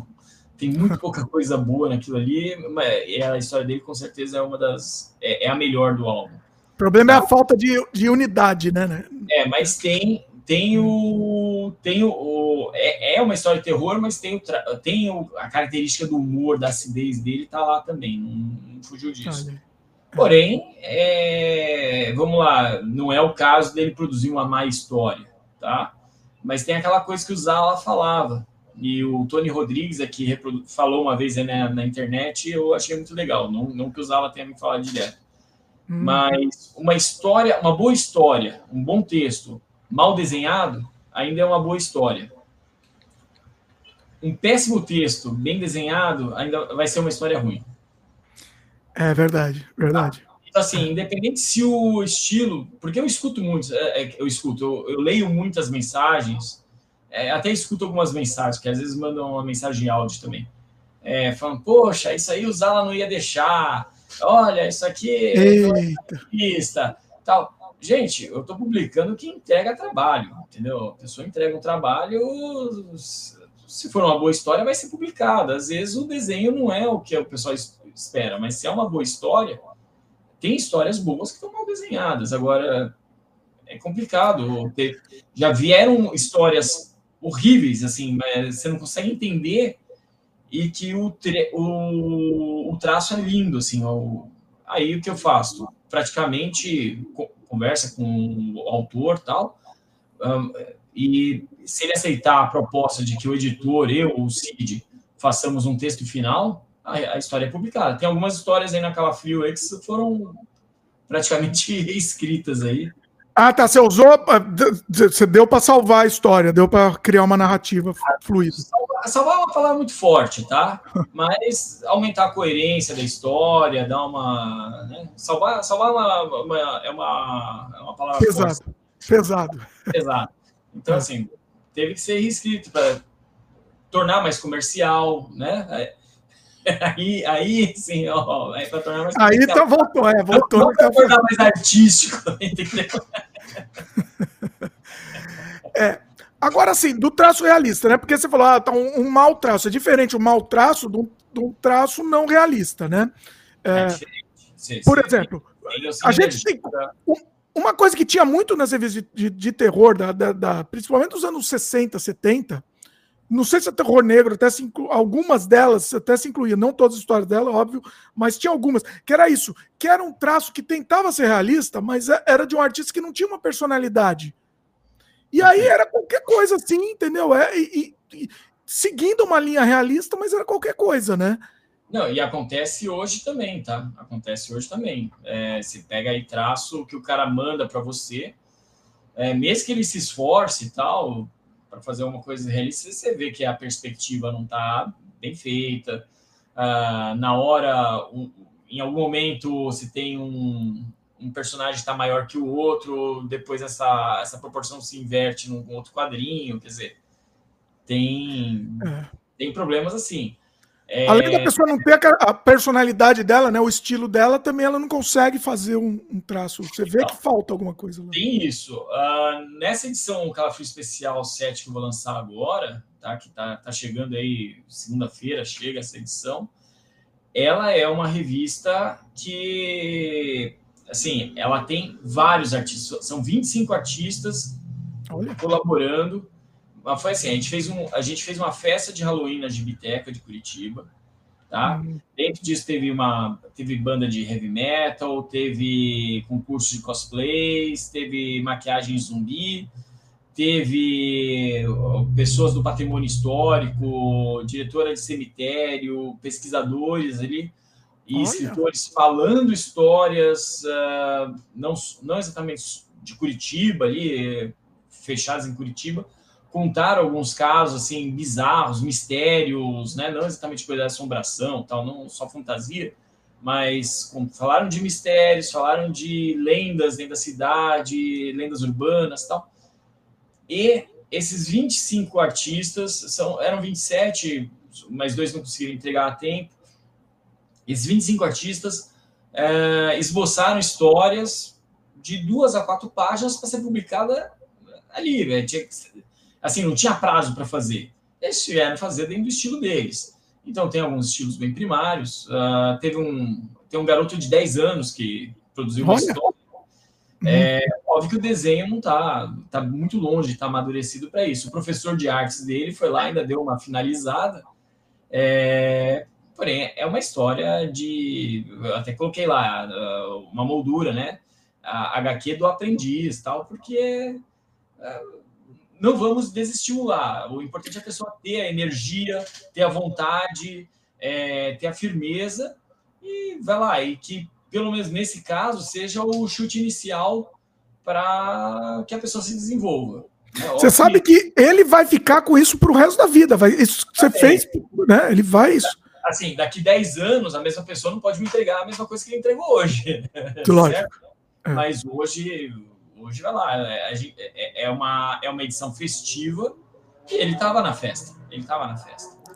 Eu não sei se eu comentei com você, acho que no outro que você participou, não lembro se eu comentei com você. Eu comentei aqui no Sem Freio, mas não sei se foi com você. Eu tive uma carta e um desenho publicado na. Acho, falei, né? Acho que na Mesa do Terror, acho que não foi no Calafrio. É, acho que foi na eu, eu, eu, acho que quando eu tava folhando as revistas e vi seu desenho ali, eu acho que até falei, ô, Dimitri, achei aqui teu. É uma porcaria. É um, assim, é um, um, lixo, entendeu? Mas assim, aquilo para mim foi, uma, foi um prêmio máximo. Era uma criancinha. Olha, que se tivesse me lembrado antes, eu teria folheado hoje durante o dia. Olha, imagina, olha só. Tem que achar, tem que.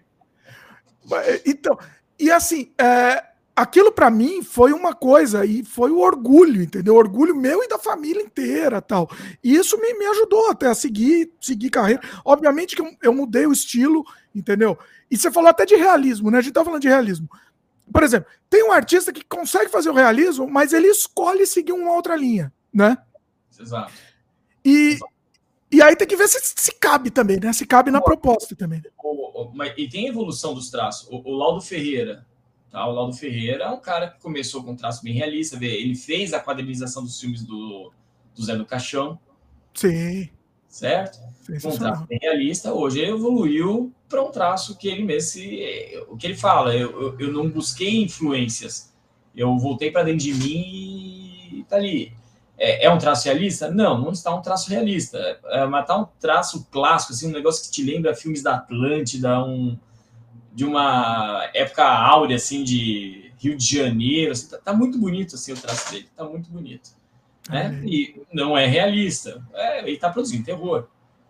Tá ok? É. Então, assim, é, é, é, não se questiona o que a pessoa pode produzir ou como a pessoa pode produzir. O importante é que ela produza, produza com qualidade, com vontade e que, é, sim, quando você faz um produto comercial com uma revista em quadrinhos, tem que ser uma coisa que o leitor absorva, entenda.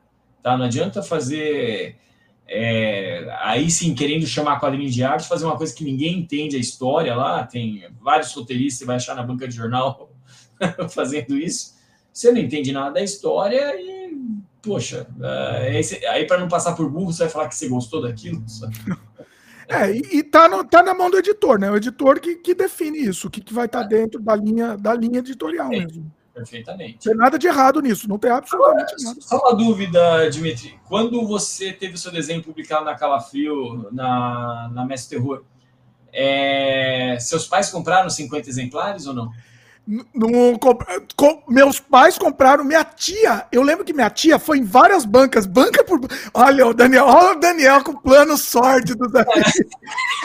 A minha tia foi em banca por banca, não, não estou mentindo, comprou todas. Ó, você tem a mesa, me dá todas. E, e ficou distribuindo para os amigos tal, entendeu? Foi um negócio assim. Assim, eu acho que por, pra, por causa do meu desejo, 50 no mínimo, 50 foi. Bom, então, então eu acho que eu fiz bem de publicar o desenho do rapaz.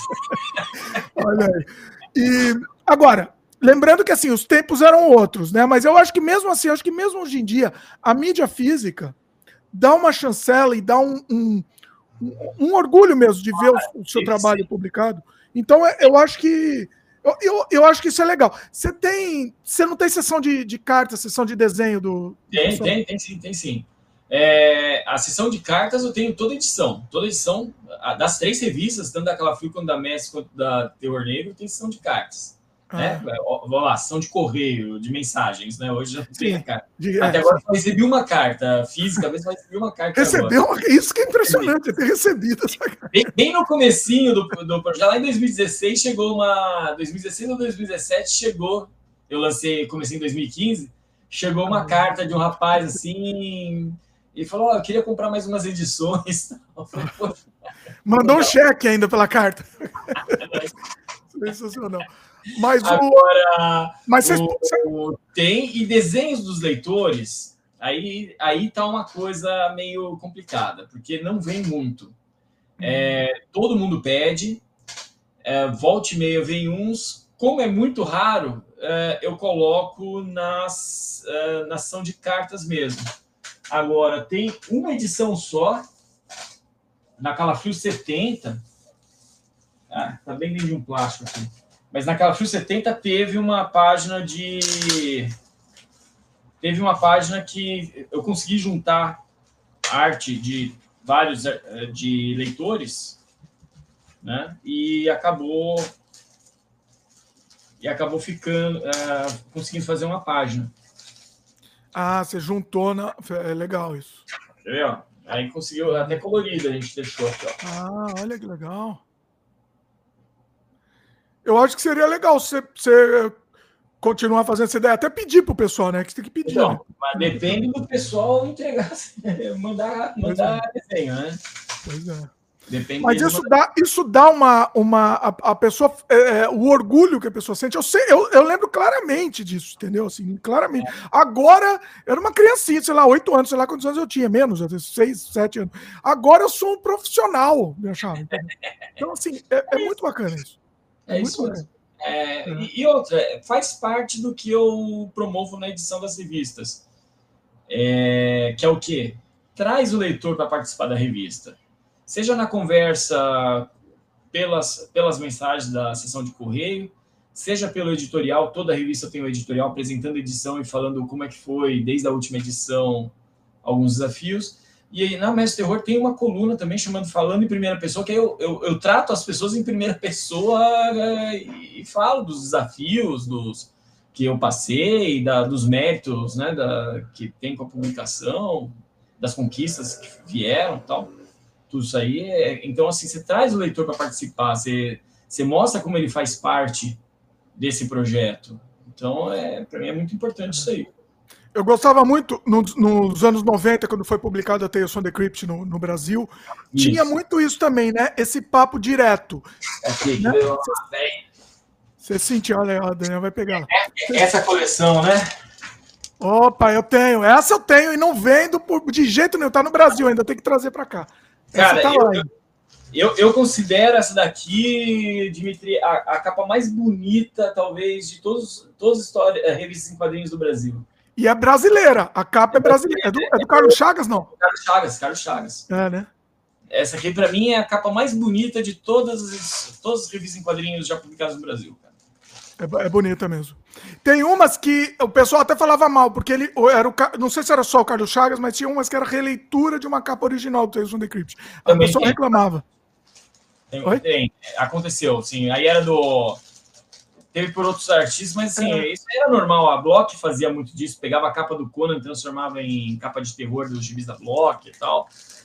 É, é isso aí é... Não, não, mas eles pegaram, acho que era do próprio Tales from the Crypt e, e, e refizeram, em vez de, de publicar a original, né? Mas tem, essas do Carlos Chagas são lindas. Tem uma do Carlos Chagas também, tem uma outra do Carlos Chagas no Tales from the Crypt também que eu acho maravilhosa. Acho que é com uma, uma mulher. É maravilhosa. Então, é, que são sete edições. Essa, essa revista formou meu caráter. Formou é, meu caráter. Eu acho que da minha coleção, essa daqui foi a primeira revista de terror que eu tive, de quadrinhos. Ah, é? outras antes, mas dentro da minha coleção foi essa daqui a primeira. Vai, vai, mostrando aí, aproveita que você tá na mão, hein? Ah, essa do lobisomem. Essa do lobisomem o pessoal falou meio mal dela. É, essa aqui, ela, ela, é, ela é refeita, né? Acho que foi refeita, é. Com, com, óculos eu não vou conseguir, eu não vou conseguir ler. Tá aqui a assinatura aqui, vamos ver o que é. É. É, não, dá, não dá pra enxergar direito. Não. Mas foi refeita mesmo. Mas é uma de uma mulher, acho que é uma, uma acho muito bonita também. Acho que era uma mulher que você acha essa? Essa, que é essa, Jack bonita. essa acho que é original, né? Essa acho que é original. É original. Jack Davis, é. né? Ah, só que tá fora da ordem. Peraí, que eu, eu virei aqui as revistas. Essa daqui que você tá falando. Essa aqui eu acho que é uma capa original do. Ah, isso é lindo. Do né? Ou do Bob Evans, não sei. Ah, ela é da época também, né? Eu achei que. Eu, não, eu achei que é do Carlos Chagas, não é? O Carlos Chagas. É, ela, ela, é refeita, ela é refeita. aqui, ó. Ficou linda, ficou linda. É. A assinatura tá aqui. Olha, aí lembrava disso. E como que eu lembrava? É, é, linda essa cara. Essa aqui, essa aqui é refeita. Essa é refeita. Essa não foi tanto, não é tanto meu apreciação. Ah, então aqui, aqui tem. Ah, essa do, do Jack Davis, né? Jack Davis, Jack Davis. Para mim foi o maior desenhista da, dessa época aqui, da dessa coleção aqui. Essa também é dele, né? Dele. E tem o último número que aí eu já não sei também se é reprodução ou não. Deixa eu ver. Esse me parece original do, do Graham Eagles, né? Me ah. parece original dele. Não tenho certeza também. Então, essa, essa é a coleção. Pena que durou pouco essa coleção, foi muito bonita, foi muito legal. E eu lembro, eu lembro nos últimos números, o, o Otto até falava, né? Ah, tal, se você gosta, pede para alguém comprar uma segunda revista. comprar É, na verdade, o Otto ele foi editor só do primeiro número. No ah, é? É, no segundo número eles falam lá, não, o Otto a gente deu um sumiço nele e tal. Eles, Sério? Eu achei que era ele em todas. É. Mas assim, o, nome do Otto era muito forte. E. Ah, ficou fantasma, assim, pairando. Ficou fantasma ele, como. Ele batalhou muito por essa revista. E ah. ficou, né? Como ele sendo o editor de todas elas. Mas no segundo número eles já falam que não é o, não é o Otto. Olha aí. Olha, eu achava que era, hein? Olha, me, me enganou, então, porque eu já lembrava. Para minha memória, era ele tinha feito tudo. O Ota, você sabe que quase, quase poucos meses antes eu estava conversando com ele, quase rolou uma entrevista. Só que aí também, ele falando assim, ó, oh, eu quero, queria muito fazer, ele respondeu, só que eu não tenho câmera, não tenho microfone. é, ele, ele... É porque ele faleceu, tá numa situação muito difícil aí já. Como é que é? Ele estava numa situação muito difícil, né? Situação difícil, pois é, foi, foi muito triste isso, né, que aconteceu com o Otto Otto um, um, um, personagem tão importante, né, pro... Exato, os quadrinhos nacionais. É. A cultura, é. a arte, eu não vou falar arte porque o Daniel falou que já que não é. Pra cultura pode falar, né? Cultura pode. Não, mas se você acha que é arte, eu, eu respeito a opinião. Pode... Mas vai lá, para mídia, quadrinhos, para os quadrinhos nacionais, com certeza, ele foi um dos maiores nomes aí, como como editor, talvez, ela o maior. E olha, Daniel, você sabe que você conseguiu fazer o que ele sempre tentou fazer e não conseguiu. Até o fim da vida ele não conseguiu fazer. Que foi, ele queria muito lançar, relançar Espectro. Né? Espectro. Ele fez... E ele sempre falava isso, né? Ele sempre falava. É, ele chegou a lançar um número lá pela Ota Comics. Aí. Quando... Bem ruim, né? Desculpa, todo respeito, eu achei fraco. Ah, era, vai lá, tinha ótimos artistas, o Shimamoto, o Mano. Em termos de história, tá? Em termos da, das histórias mesmo. Não tô falando nem é, julgando os artistas, os artistas estão bacanas, mas. Então, uh, era assim, uma que tinha que ter continuado, mas estava difícil dele continuar aquilo ali. É. Não e, teve nem distribuição é aquela, né? Nem teve distribuição. Oi? Então, a distribuição é, foi fraca. Eu não sei de. Talvez o meu antigo sócio aí, o Fábio, ele possa explicar um pouco melhor, porque o Fábio lançou, quando a Ink Blood estava com ele, ele lançou uma Spectrum que durou dois, nove números. Eita! É, Como então. Assim? A coleção está aqui. Né? Que ano é isso? Que é, foi aí, anos, anos 2000. Quer, quer tá fácil isso aí? Oh, tá, se estiver fácil, tá fácil, eu não tô nem sabendo disso, hein? Olha então, aí mas ela não tinha muita coisa da, da Spectrum original, tá, o Dimitri? Ela tinha um formato almanac, ah. 100 páginas, assim, com a...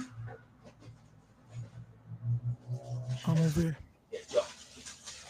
Ela tinha só o logo, bem da verdade, e a caveirinha. Deixa eu ver. Durou nove números aí. Olha que coisa mais bonita, hein? Eu fico até emocionado de ver o negócio. Nossa, eu não sabia disso. Então, é, quando, quando foi o Fábio Stibilski, que é, era meu sócio, quer dizer, ele era o dono da editora. A capa tá bonita, não sei se a revista tá boa, mas a capa tá bonita. Ah, as histórias, tem histórias boas, tem. É que aí são, Olha. são edições grandes aqui, tá? São. Ah, que. Le... Nossa! É um almanacs, aí, ó, tem lombada quadrada, tudo. Caramba! Nunca ouvi falar disso. E, e na, na, primeira, na primeira edição, na primeira edição tem até aqui o, o próprio Ota comenta. Né, o próprio Ota mandou uma carta ah. falando né, que o Fábio tinha entrado em contato com ele, perguntou se podia lançar a revista com o título da Espectro e tal. E Quem que é o dono? Hã? Quem que é o dono? É o Otter, o dono mesmo da marca? Então, não tinha. Vai lá, a VEC faliu, uh, hum. tá com direitos, uh, direitos autorais ali, como licenciador o OTA. Mostra mais algumas capas enquanto vai falando, que eu quero, quero ver. Vou mostrar todos, ó. Aqui é a número 3, com Saci ao vivo. Caramba. Né? E o Ota explica que, olha, estava tendo domínio público, não tinha problema tal. Aí o Fábio publicou. Eu tentei trazer de volta, tá? Ah, durante um tempo falei com o Ota, e o Ota falou: Ó, eu tô com esse projeto de publicar. E tem vários artistas que hoje estão aí com lançamentos próprios, como Everton Ferreira, sabe? Olha isso, rapaz. Que coisa. Né? Então, assim, tem uma galera aqui, a, a maior parte não está trabalhando comigo, é, mas são artistas que eu gostaria de trazer de volta aqui. Publicou toda a obra do Ogro, do Shimamoto. Olha aí. Ah, era republicação. Não, a, a, essa aí foi um caso que fez a republicação. Tá. tá? É, artistas como Cláudio Dutra começaram por aqui. E, é, e ainda muito legal ainda, porque aumentou com, com, o tamanho maior ainda, você consegue ver mais. Olha essa capa, ah, pelo amor, não faça isso. É o isso. Que coisa linda.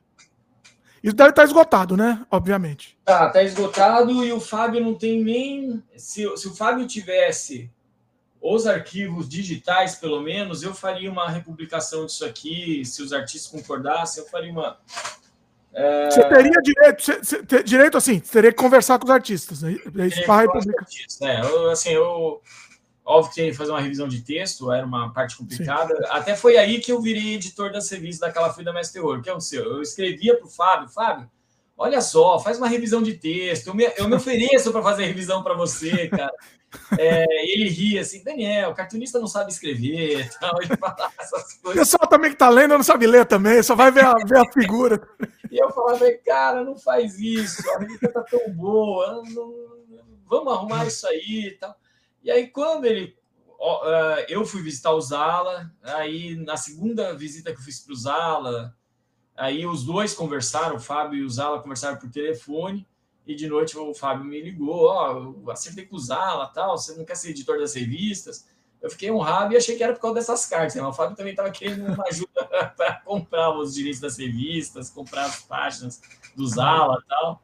Uhum. E para fazer todo o contrato que a gente assinou em outubro de 2015.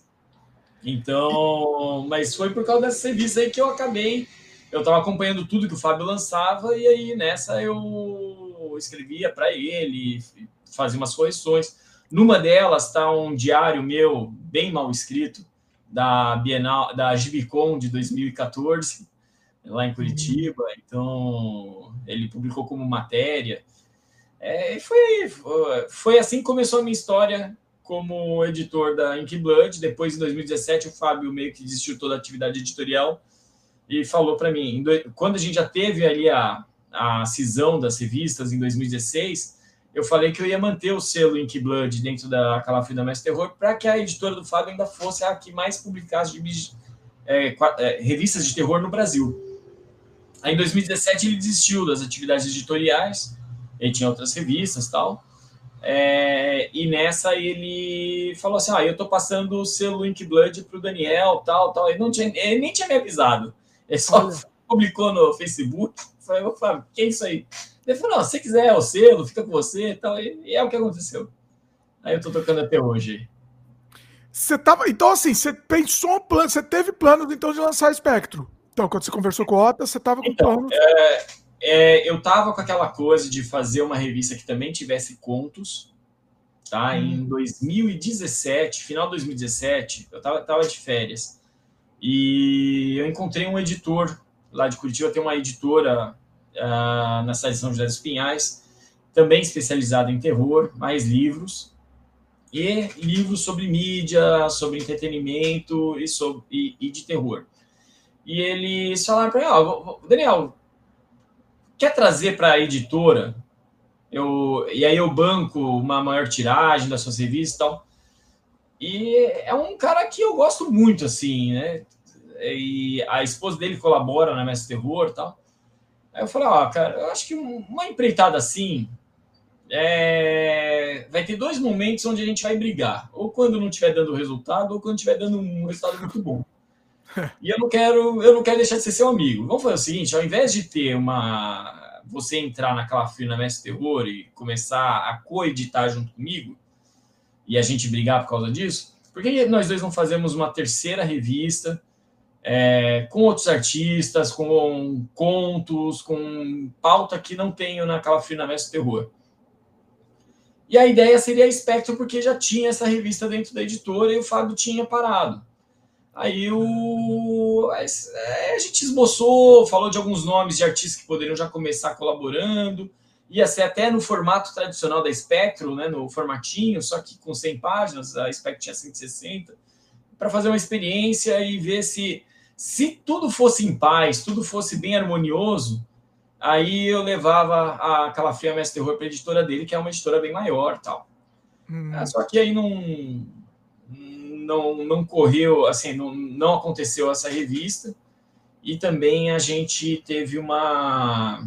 A editora lá precisou depois de uma ajuda, entrou num momento meio de é, dificuldades que eles precisaram recuperar depois, tal. Teve problema de saúde. E, e aí a, o projeto meio que morreu. Quando, de novo, ano passado, ano retrasado, uns dois anos atrás, aí eu já estava morando aqui em Dayatuba, já não estava mais em Curitiba. É, eu já estava com contos bastante e, estudando uma nova publicação. Eu falei com o Otto, Otto, olha, eu sei que a gente já publicou na Ink Blood, a Spectro e tal. O que, que você acha? Posso tentar relançar a revista com uma nova proposta tal? Daí ele falou, eu, eu tô com um plano de eu lançar isso aí. Todas as revistas da VEC. Eu falei, mas todas? Todas. Ó, oh, tá quando você lança todas, não corre o risco de não passar do número um, né? Não, que aí vai acontecer, tal, tal. Aquelas coisas como ele era, assim, né? Bem empolgado tal. Sim. E aí ele anunciou, até colocou imagens aí da Pesadelo, da Espectro, Histórias do Além e Sobrenatural. Colocou no Facebook. Só que aí não, não aconteceu. Né? Não deu tempo. É, não, não sei se ele ia conseguir a tempo via, até, até viabilizar isso, né? É um projeto muito, muito. E também tudo de uma vez, eu, eu concordo com você. Eu acho que é muita coisa, né? Acaba sendo. E assim, toda vez que eu lançar um título novo, eu tenho que diferenciar. Sim. E aí a Terror Negro, vai lá, é, era para ser Espectro, virou a Terror Negro. Aí com qual pauta? Só as revistas clássicas, só histórias clássicas, né? Nenhuma inédita. E os contos. Né? Então tá, tá aí. Essa que, é a, essa que é a estrutura da Terror Negro agora. É. Você não pensa na, futuramente na Spectro? Não pensa. Porque eu acho que tem. Porque, deixa eu explicar por quê, tá? Porque okay. assim como o Calafrio e o Mestre do Terror, ela também tem uma legião absurda de fãs, né? Eu sou fã do mesmo nível das três, tá? E sobrenatural também tal, mas aí para mim é, é, acaba ficando meio junto, pesadelo lá tal. Mas a Calafrio, Mestre do Terror e Espectro para mim estão no mesmo mesmo patamar, assim, né? Tem Sim, muito fã. É, eu também elenco essas três como as três melhores revistas de quadrinhos de terror que já teve no Brasil. Tá? A Calafrio, Mais Terror e a, e a Spectro. Só que aí sim, aí eu precisaria ter uma pauta diferenciada para Spectro. Qual seria essa pauta? Eu já estou com uma revista de histórias avulsas uh, com algumas edições temáticas. Eu tenho uma outra revista voltada só para personagens e uma revista de histórias clássicas. Qual seria a Ai, pauta da próxima, assim, sabe? Eu, o que assim, diferenciaria ela das outras? O que me chamava atenção na Spectrum, ele tinha dois elementos muito, muito claros dele, né? Era muita brasilidade, era muita história de cangaceiro. O, o Mano, né? Você falou que o Mano, o Mano tá. É, o, Mano, o Mano começou com isso, o Ota não queria deixar, o Mano ah. insistiu e colocou ali, né? A vingança da Senha Preta, né?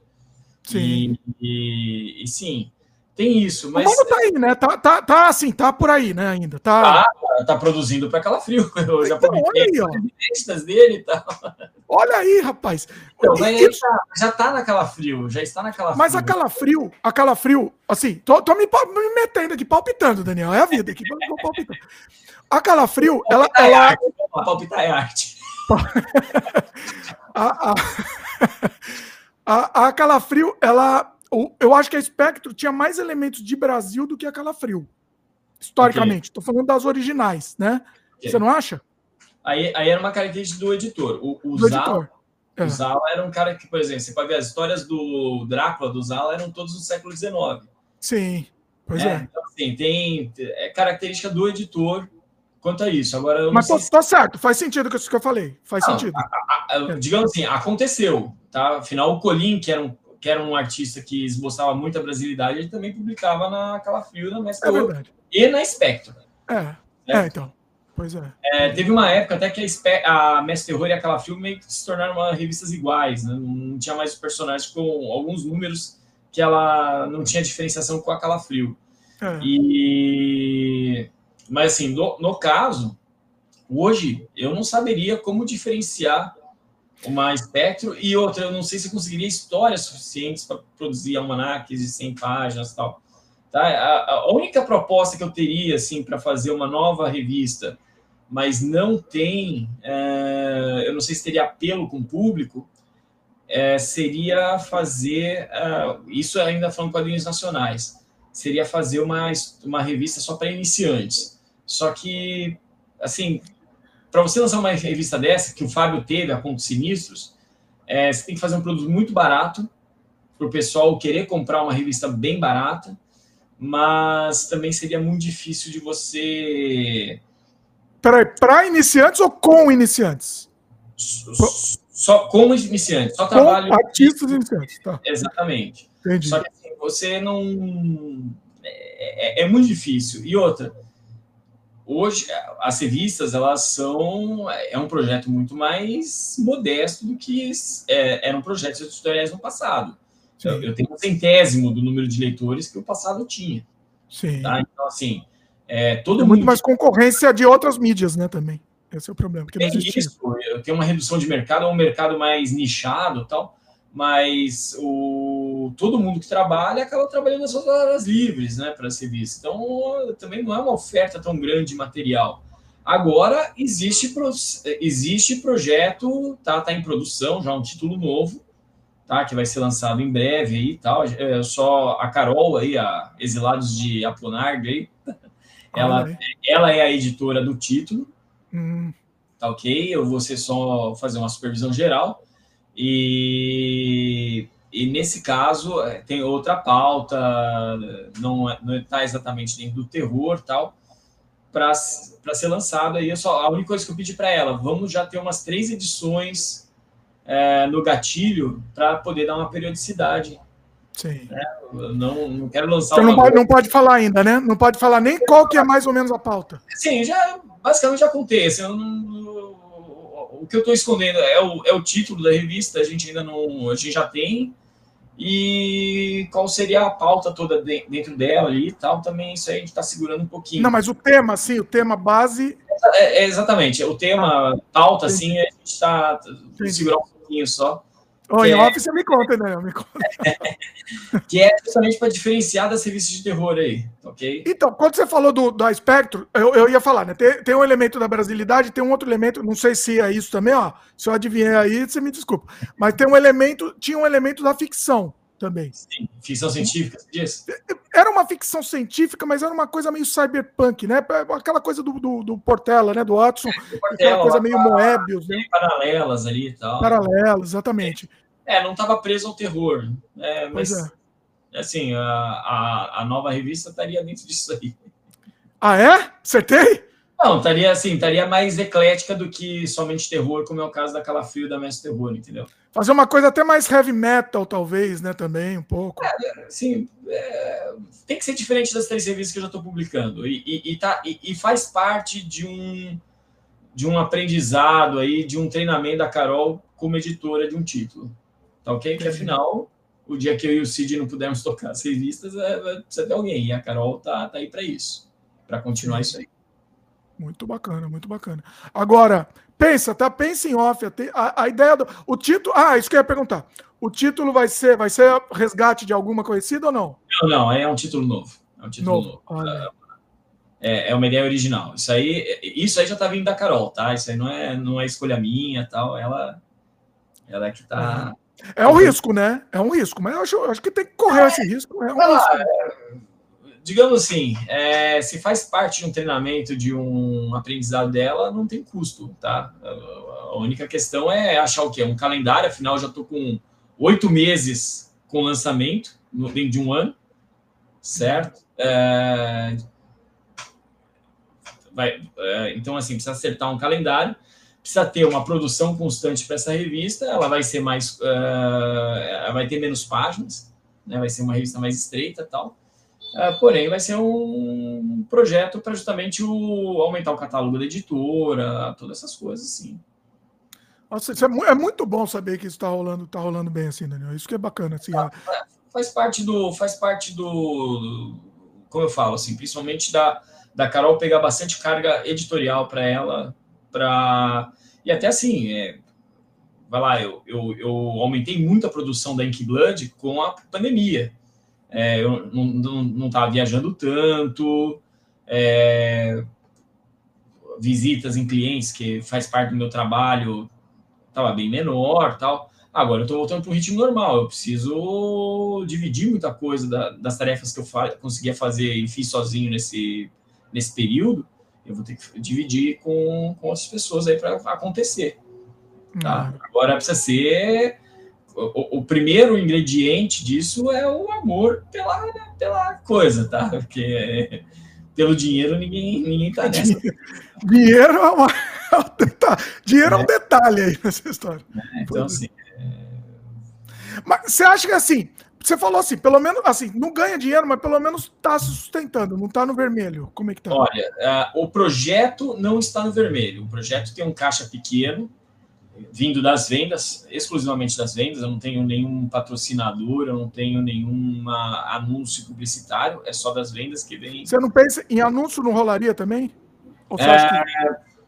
Eu aceito, mas assim, teria que ser, vamos lá, é, eu tenho uma tiragem pequena, certo? Teria que ser uma coisa ampla para atingir o Brasil inteiro. Ah, se uma loja, uma marca de São Paulo, é, São Paulo ainda é um caso diferente, mas vai lá, uma marca de Goiás. É, muito, muito restrito. Alguma coisa na, nas revistas. Tem que ser também um produto que atinja o Brasil inteiro tal. Não é uma coisa fácil. Ah, uma oficina de tatuagem quer botar uma propaganda, um anúncio ali.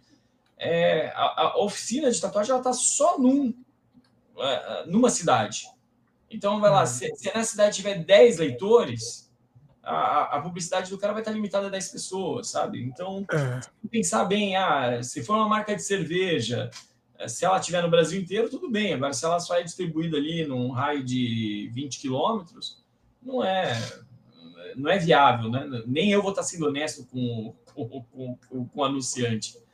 Pois é, é, é, é complicado, é complicado. Assim, o, o projeto, como eu tenho estoque de edições antigas, é, muitas vezes aparecem leitores novos, que o, o leitor que espera um ano para comprar uma edição, é, e aí ele compra um pacote. Tem leitores novos que falam assim: ah, eu quero todas que você tem. Acontece isso bastante, tá?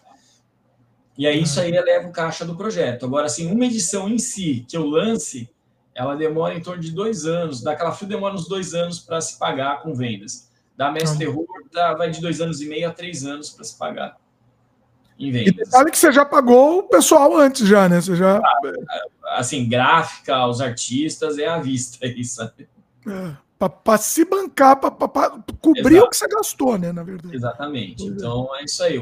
Para cobrir esse custo demora, demora um bom tempo. É, ah, é concorrência? Não acredito que seja concorrência. Já teve gente que falou que é, estúdios estrangeiros, editoras estrangeiras é que boicotam o negócio do editor nacional, também não acho que tem esse tipo de preocupação por parte deles, tá?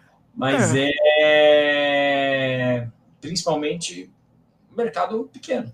Mercado pequeno. Isso eu acho que aconteceu nos anos 80, quando tinha banca. Hoje em dia, você, como você faz a, a venda direta, não, não, não é isso, né? Assim, é, é, o pessoal fala, ah, não, aqui o distribuidor não vai levar por causa que senão ele. Cara, assim, o, o cara para distribuir um, o gibi que vai ser comprado por uma pessoa naquela banca, ele tem... Eita, Daniel, ficou, ficou mudo aí. Alô, alô? Ficou mudo. Opa. Voltou. Será? Vai lá. Tá, Você falou eu... distribuir para então, uma pessoa tá. naquela banca?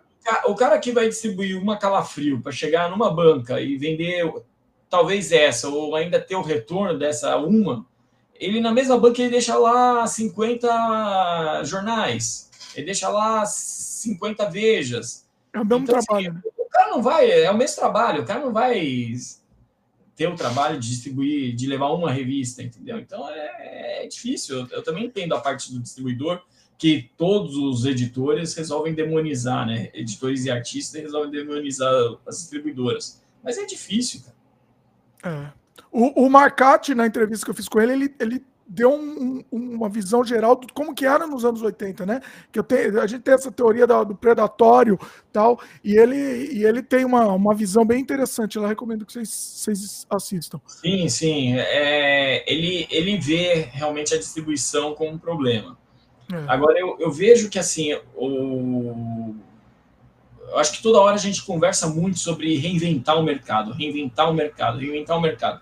A gente está reinventando o mercado e hoje a gente vê edições sendo vendidas no, na banca de jornal, na livraria, por 200 reais. Tá? Uhum.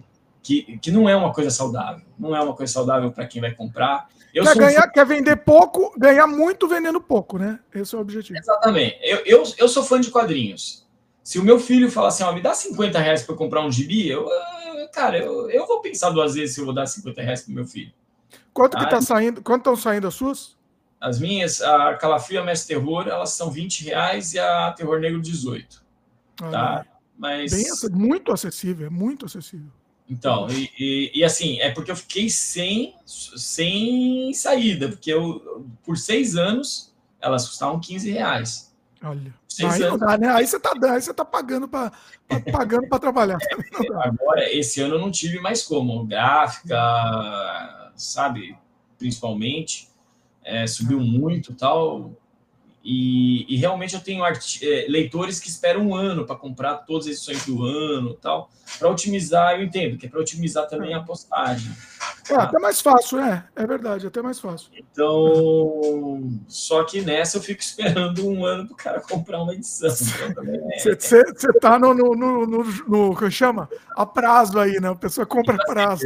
É o que eu falo, hoje em dia as revistas não são um negócio, elas são uma atividade coletiva de vários colecionadores, fãs, entusiastas, e eu patrocino isso aí.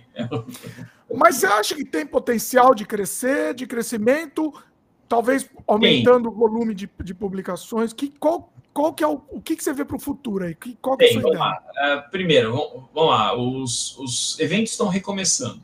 Eu tenho que estudar uma estratégia para os eventos, porque até um tempo atrás no começo, eu chegava com meia dúzia de edições, até 10 edições, tinha gente que chegava lá, eu quero as 10. É, Eita, acabou tudo. É isso, né? Vai embora. Né? Então, o, cara, o cara queria ter uma de cada, queria completar a coleção. Então, tinha isso. Hum. Depois de um tempo, hoje eu tenho. Hoje eu chego num evento com 40 edições diferentes. Ninguém vai chegar lá e falar assim, ah, eu quero as 40. Porque aí o cara compra duas. O cara não compra as 10 que ele compraria se tivesse 10. Ele compra duas, compra três, compra uma. Então, assim, é, eu estou notando que eu ter tantos lançamentos é, me prejudica nos eventos, que é um bom escoamento de, de edições, tá? de vendas. Você acha é, que é melhor limitar, então, talvez, não necessariamente o lançamento, mas limitar a, a, a limitar as opções na hora dos eventos, por exemplo? É, eu tô, tô estudando se de repente eu levo para vender avulso só as últimas edições e faço pacote das antigas, alguma coisa assim. Né? Ah, outra coisa, eu, eu, sei que tem um público muito bom nas plataformas de financiamento coletivo. Um público que, até, como eu realmente sou o meu, o meu patrocinador, é, eu não tenho usado esse tipo de plataforma. E muitas vezes saem projetos e os, esses projetos se vendem muito rápido. O artista consegue se pagar muito fácil com isso aí, de imediato. Então, o que eu penso? De repente, eu junto as revistas que eu tenho e, e, e, tento atingir esse público que até hoje não me conhece, vendendo nessa, nessas plataformas, pacotes das edições antigas. Pode ser, pode ser uma das soluções aí também.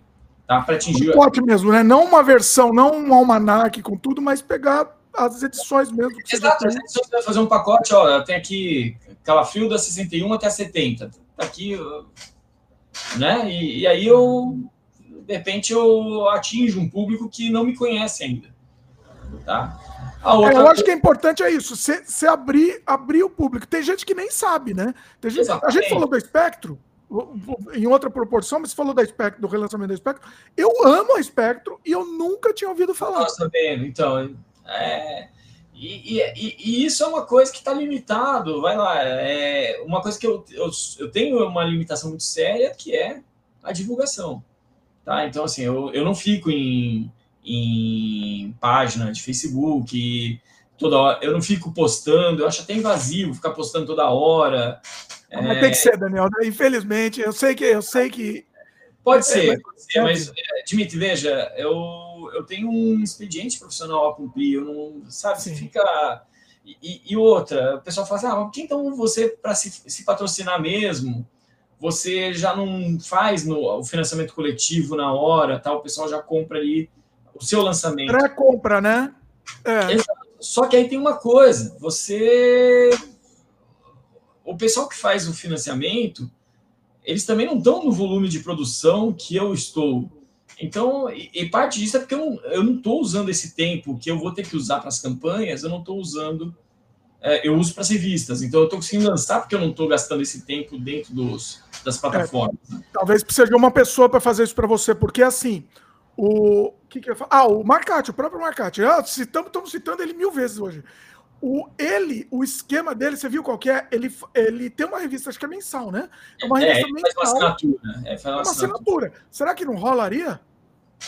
Pode ser, só que vai lá, eu uh, até agora nunca aconteceu de eu atrasar uma edição, tá? Eu, ah, tá, você eu, tem medo de prometer. Se eu mudei a periodicidade, foi só para aumentar o volume. Então, assim, se eu a, seja até para lançar mais, eu não obedeço uma periodicidade, um cronograma, é, eu vou acabar confundindo também o assinante. É. Se queima, acaba se queimando um pouco. É, eu, eu entendo. Assim, até agora ninguém me reclamou de eu atrasar. Eu tive uma edição em, em fevereiro que atrasou na gráfica, atrasou só a entrega da gráfica. É, mesmo assim, estava dentro de um prazo ali normal.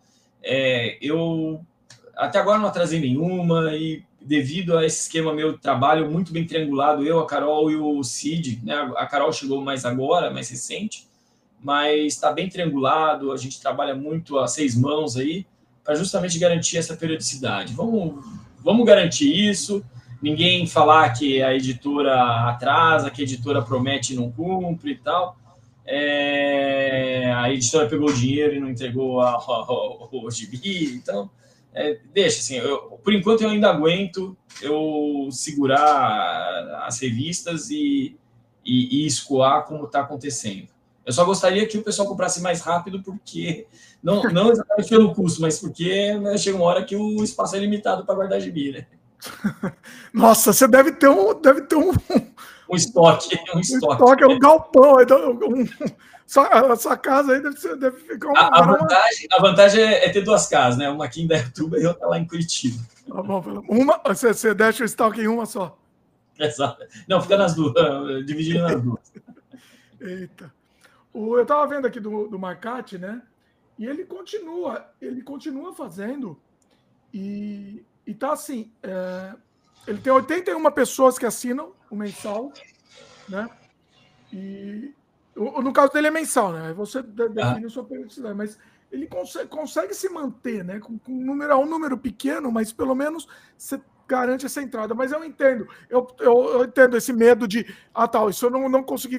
É mais é com você mesmo, é cobrança pessoal. Assim. É cobrança pessoal. É, não quero falhar com uh, uma. Eu tenho várias partes importantes: os artistas, o corpo editorial, ou as, loja, as lojas parceiras, é, os divulgadores e os, os leitores, principalmente.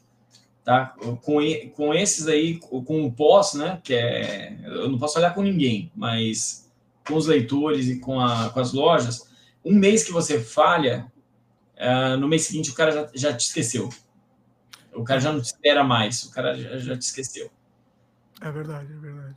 É, é complicado.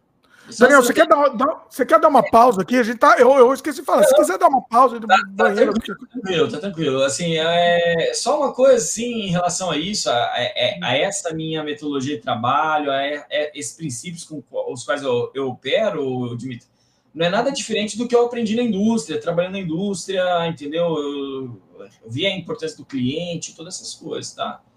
Com quem você não pode falhar, todas essas coisas, sim, é é muito importante. É, são coisas muito caras para mim. Isso aí. Certo? Isso que é legal, que você trouxe esse expertise da indústria, porque assim, o, o, vamos, vamos citar o Ota também, né? Aqui. O Ota ele era muito. Ele produzia muito bem, editava, editava muito bem, só que ele era muito. É, eu não, não, não, não sei se é essa palavra certa, mas eu vou usar aqui. Meio avoado com algumas coisas. Parte, né, a parte prática, talvez. Né? É, eu, assim, eu vejo o Ota. Vamos lá, eu tenho três grandes inspirações como editor, tá? Uh, como editor, eu tenho três grandes inspirações. Eu gosto de falar que o Ota, ele é o cara. Os três gostam muito de quadrinhos.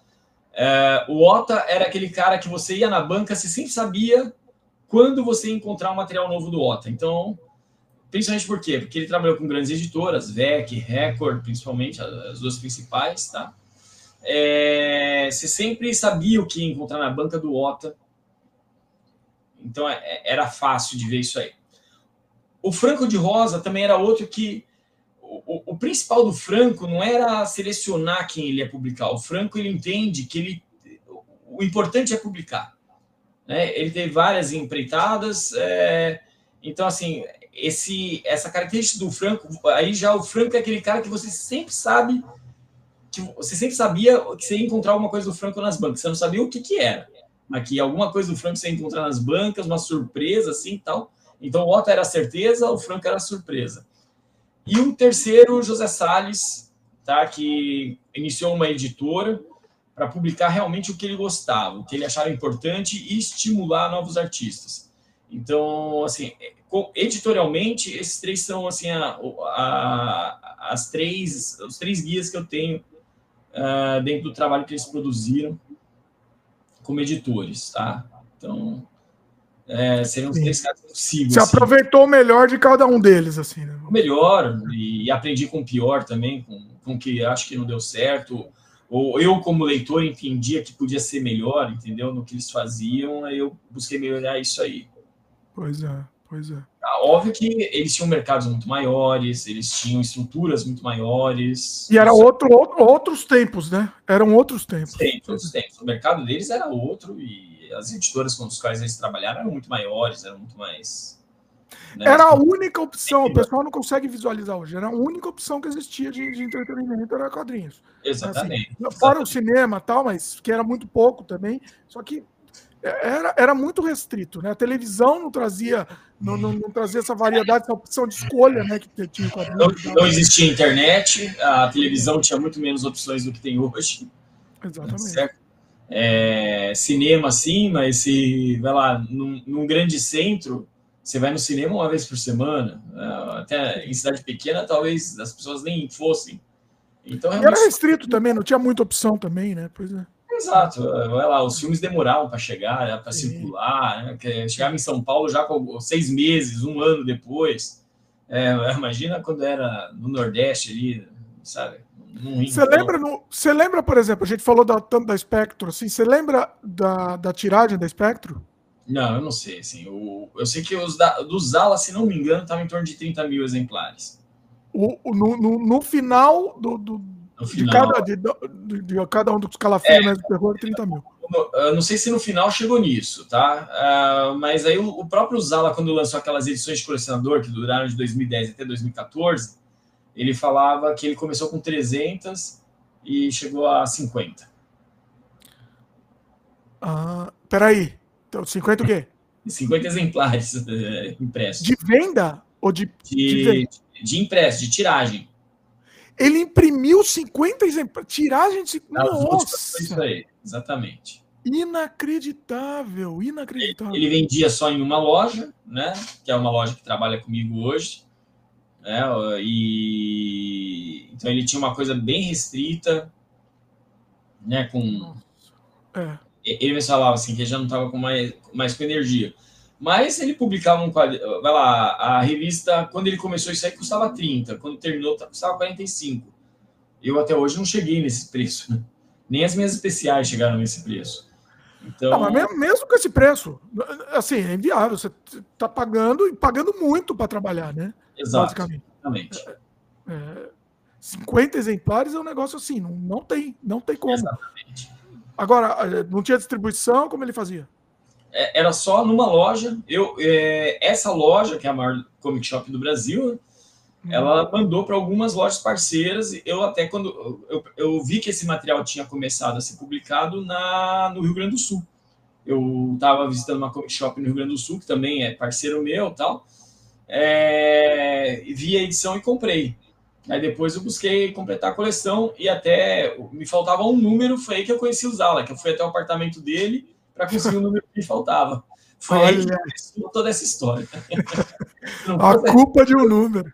Se eu tivesse encontrado o número 58 das edições de colecionador na, na loja, eu não teria ido conhecer o Zala. Não, não existia aquela Olha isso, olha, o efeito borboleta aí foi absurdo. Foi, foi.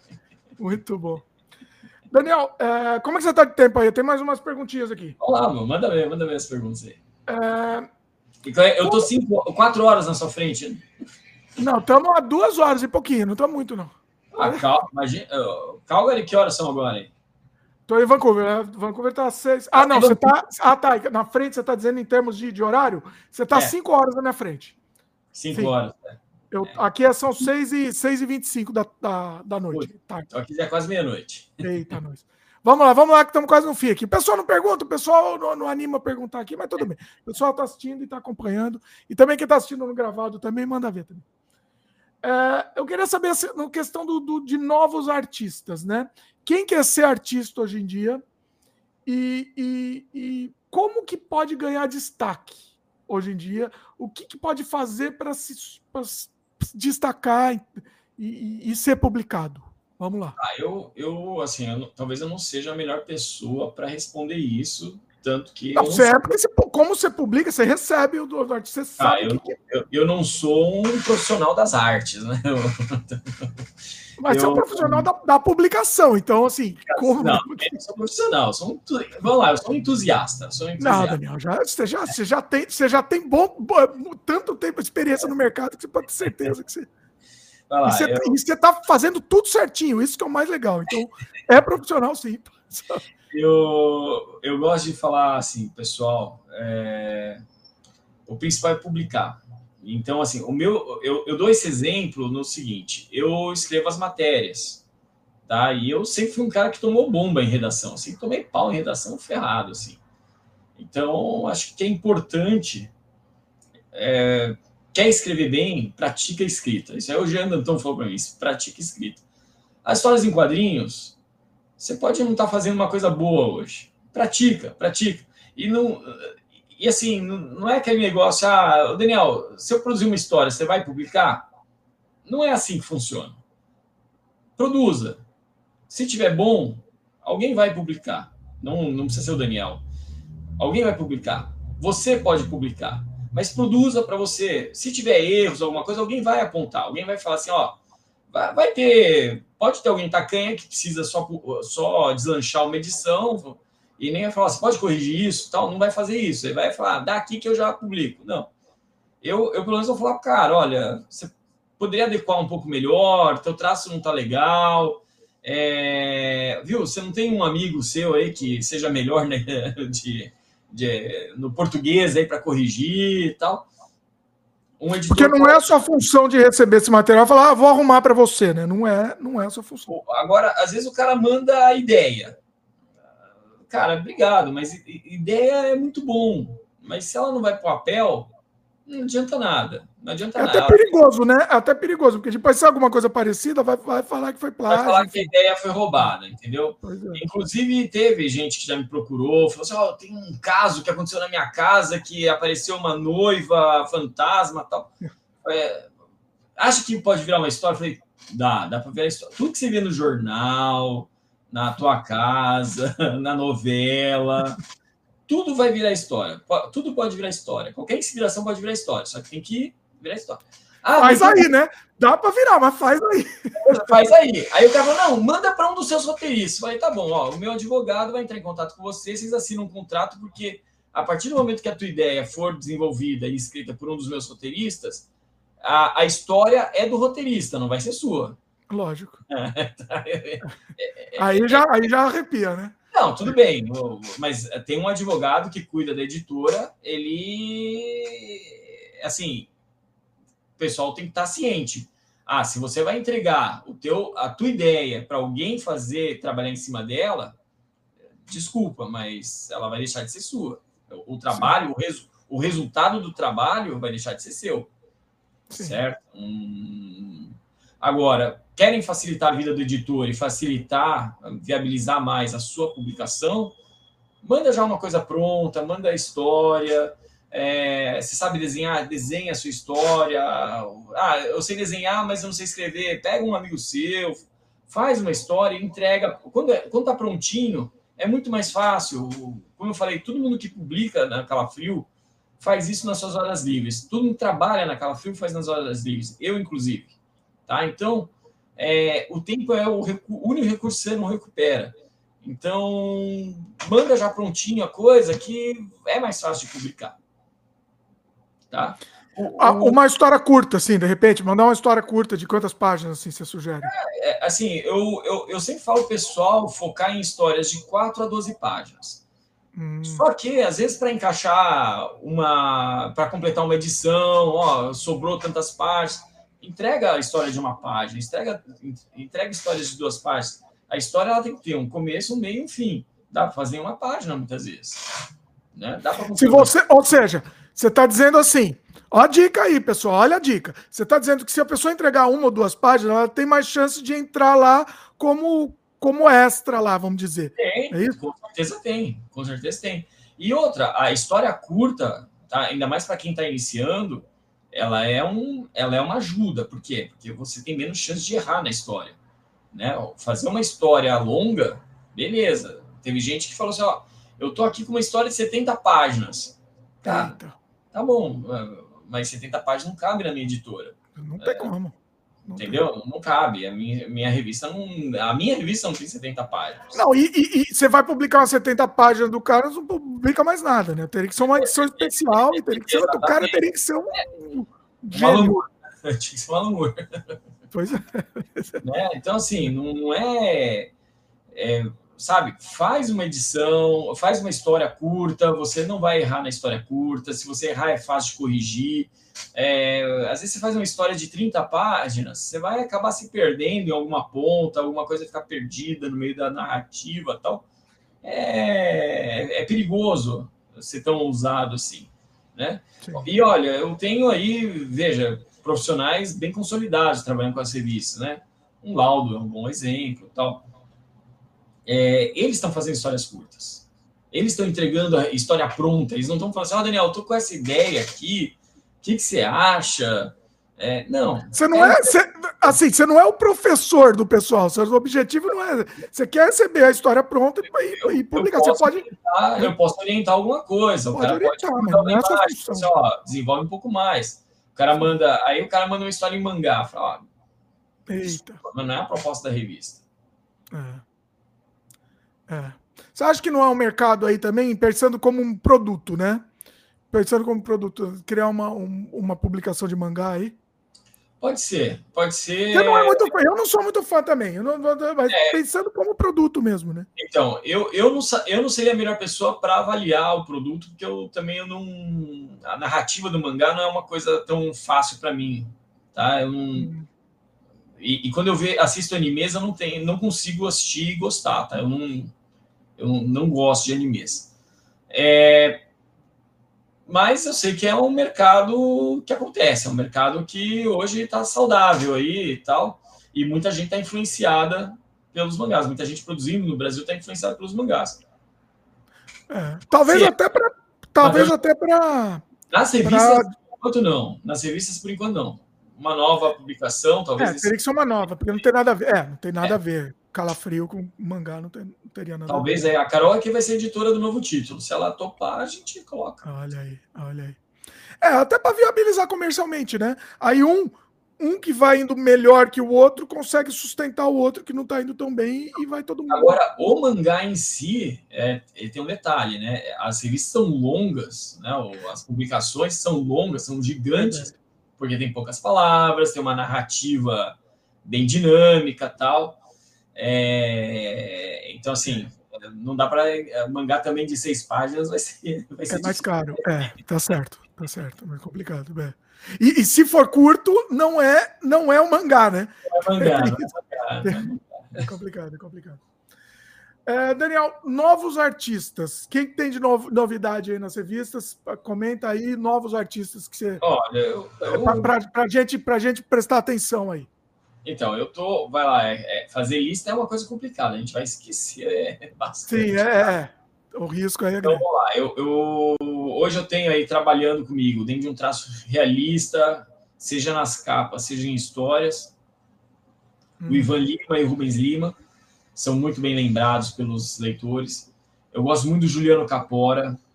O Marco Antônio Cortes é, tem um traço mais limpo, tem uma influência europeia. O Marco, ele era. Ele, hoje ele está desenhando até para Disney, né? Ele está desenhando para Disney. E ele é um cara, ele não é exatamente novo, ele já tem uma carreira de 35 anos. Porém, está publicando na, na Mestre Terror e ele tem um traço limpo tal uh, mas é um cara muito técnico, muito profissional. Assim, os desenhos dele não tem erros assim. Vale a pena o pessoal ficar de olho. É, tem um, eu gosto muito do underground, tá? Não é, não é à toa que eu gosto muito do Marcati. O, o, tem um cara que é o Fábio Vermelho, ele é do Pará, tá morando em Curitiba agora. Eu sou meio culpado da mudança dele para Curitiba, mas o, o Fábio é, é, fabuloso, assim, ele está publicando bastante pela, acho que é pela Escória Comics, não lembro agora qual é a editora que ele está, acho que é a Escória, publica comigo, e ele tem o próprio trabalho autoral dele da Weird Comics, é, que é uma revista muito legal, semestral, muito boa, assim, a revista dele, é, foi aí que eu o conheci e convidei para vir para Calafrio, né, Calafrio foi o primeiro trabalho editorial dele, até então ele só estava trabalhando com o autoral. E ele, ele publica até o Art Comics em inglês, porque ele exporta bastante. Ele tem muitos leitores nos Estados Unidos aí. Olha aí. É, então, é, tem muitos, assim, é, quem mais? É, que é, fica muito difícil de eu fazer realmente uma lista. Né? É, não, não estamos falando de top, top 10, nada. Fique claro aqui para. É, é, que assim, aí vamos lá, é que aí eu já entrei nos super profissionais que vivem só de quadrinhos como o Marco Cortez, né? Então eu tenho o Laudo, tenho o Will, tá trabalhando também com as revistas, Biradantas, né? Daqueles mais frequentes, assim. É, é, é impossível, numa, em qualquer lista de excelência, não colocar o Eduardo Cardenas. É, esse cara tá no auge da carreira dele e, cara, é, é, é, impressionante a qualidade artística do, do Eduardo. Tá? Duvido que tenha alguém fazendo terror no Brasil hoje que cause tanto impacto, tanto medo mesmo quanto ele. Uh, quem mais está trabalhando comigo aí que o, o bom Shimamoto já está trazendo histórias inéditas, o Shima dispensa apresentações, né? Agora voltando para os novos aí para os menos conhecidos, o Chris lá do Espírito Santo está um pouco sumido aí também, tem uma qualidade de traço muito boa. É... João Ferreira, de Curitiba, tem um traço dinâmico, claro, e é um cara muito versátil, muito rápido, assim, ótimo desenhista, também foi um grande achado. É, então, assim, é, lista sempre é uma coisa muito ingrata de se fazer. É, é lista é triste. É, sempre é, esquecer de alguém, sempre, sempre você vai esquecer de alguém. Ó, oh, pessoal, desculpa aí, se esqueceu, é, é, a vida, é, é, essa coisa, assim, é, é, é, mais no improviso mesmo. O Sidemar, que eu só descobri que ele desenhava também agora, nessa fase daquela frio, ele Olha me ajuda aí. sempre com a diagramação das revistas, produz textos para as revistas tal, é roteirista. Caramba. E, de repente, ele mostrou, ele desenhava também tem um traço versátil, faz vários estilos de desenho. Então, tá vindo aí uma, uma promessa aí que é o Robson Reis, está muito afim de colaborar com a Civis, com a editora. Vamos logo logo vou estar apresentando. Na Terror Negro 3 já saiu assim ilustrações dele no conto. É, logo logo vai começar a surgir histórias dele também. Então tem, tem muita gente, tem muita gente. Eu fiz a conta ontem eu já, tô, já totalizei 117 artistas entre revelações, né, jovens, iniciantes, consolidados, veteranos e até falecidos. Então tem 117 aí que eu publiquei. Já publicados. Olha isso, que, que, que, que, incrível, assim, esse trabalho, esse trabalho, de não só de, de, de, de, revelar novos artistas, mas de resgate também, é um negócio assim, não, não tem preço, não tem preço. É, eu vou ficar muito contente sim, vai lá, tem alguns que já chegaram a fazer alguns trabalhos mais profissionais, mais bem pagos do que para Calafrio, pela vitrine que foi a Calafrio, é, ou a Mestre Terror, é, tem tem artistas que começaram suas carreiras. O, o Fábio Vermelho começou com um trabalho editorial na Ink Blood. É, o, o Cláudio Dutra, que é um baita de um capista, já desenhou uma HQ do Maníaco de Goiânia ali, mas ele é um baita de um capista. Ele começou na Ink Blood com o Fábio, não comigo. Hoje ele faz a maior, acho que a maior parte das capas é ele que está fazendo. Então, tem aí uma turma muito de muita qualidade. Muito, muito bom. Bom, vamos falar um pouco só, então, vamos falar mais um pouquinho dos lançamentos, né? Assim, que, que, que você mostra aí pra gente também, lançamentos, o é, que, que tem de novidade? Você já mostrou algumas, mas mostra de novo aí também, porque eu, eu, eu gosto, de, gosto de ver aí na mão, aí, ver, ver ao vivo.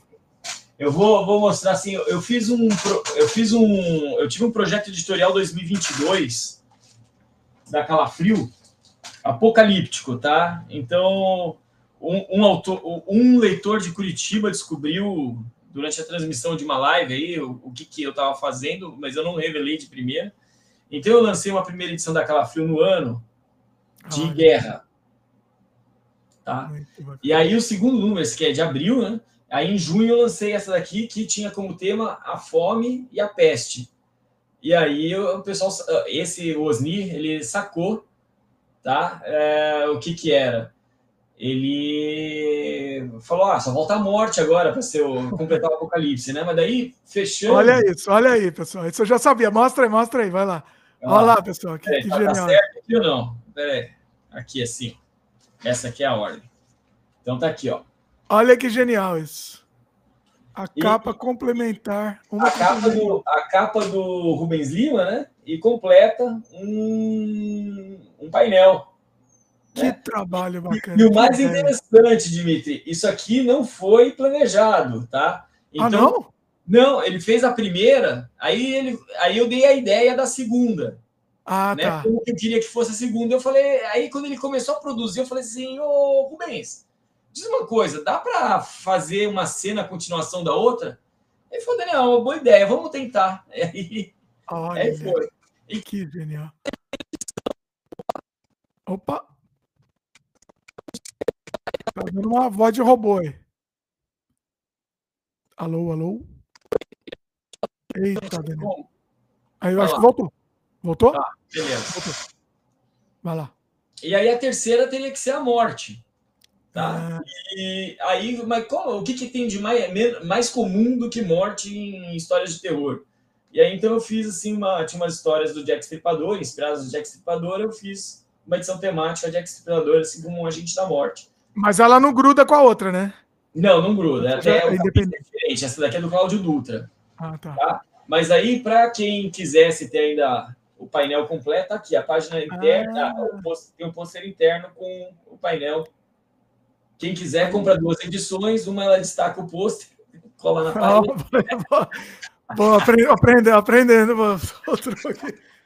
Esse, que faz aquelas ideias. Uma ideia que eu vou, eu vou ser sincero, eu não gosto. Não, vou, não, não te sugiro fazer, Daniel. Aquela ideia que eles têm de publicar uma revista com várias capas. As capas alternativas, eu também não gosto disso. Não. Eu, não, eu não gosto disso também, não. Ó, o, o Glauston comentou aqui, ó. Essas. Cadê o comentário? Essas capas são incríveis, curti demais. Olha aí. Legal, legal. Qual que é o nome dele? É Geneto? é o Geneto, mas é o Glaudston, que eu já, já conheço. O Glaudston sempre está aqui na live. Legal. Então, da, da Mesa do Terror, esse ano, olha, o Fúvio Pacheco como capista, com a loira olha, fantasma de Curitiba. É um outro estilo, hein? Olha que bonito. Pois é, ficou bem bonita essa capa. Né? Então, ela foi a primeira mestre do ano. E aqui a segunda Tava rolando uma adaptação em aquarela do, do filme do Nosferato. Eu achei tá. linda essa capa, esse estilo da capa, é, é eu acho lindo. Eu achei é isso. É o Bartolo, hein? Que também é uma fera aí dos quadrinhos. É, é um cara que com certeza eu esqueci na lista ali. Então tá Olha. aí o Marcelo Bartolo, um dos maiores aí é, publica, é, produtores de terror hoje. E aqui essa foi a última edição que fechava o centenário do Nosferato com o término do, da série aí de adaptações dele. Foi em sete atos que foi feita essa adaptação do filme. E esse aqui foi o capítulo final, tá aqui. Mostra, né? mostra dentro um pouco aí. Mostra um pouquinho dentro. Então, aqui a, a, a aquarela um do Marcos. um pouquinho mais para cá. Aí. Olha aí. Que Ele bacana. fez uma aquarela em branco e preto mesmo. Ah, olha que bonito. Com a adaptação do filme, ele tá bem impactante assim. Aí a sessão de correio, como comentei. Aqui, ó, aqui é o laudo, laudo Ferreira. Veja o traço dele como tá bem, bem longe do realista. Sim. Né? Mas ele evoca um, um estilo clássico, um estilo no ar aí, bem bonito, né? É. composição bacana também, essa aqui, ó, aqui é uma série do Drácula. Essa série do Drácula é, ela tem um cunho ecológico, tá? Ela chama Drácula 2500, que o desenho é do Marco Cortez e o, de, e o texto é do Pierre de Queiroz a, a história situa o Drácula no ano 2015, quando teve um colapso da humanidade. Então, assim, os, os humanos estão praticamente extintos por, por, por causa de uma hiperpopulação de vampiros. Olha. Essa aqui é a segunda história da, da série, né? Tem, ah, ela vai continuando. É, não continuação, são histórias fechadas. No tá? universo, seria o mesmo universo. Seria o mesmo universo, tá? tá? Então.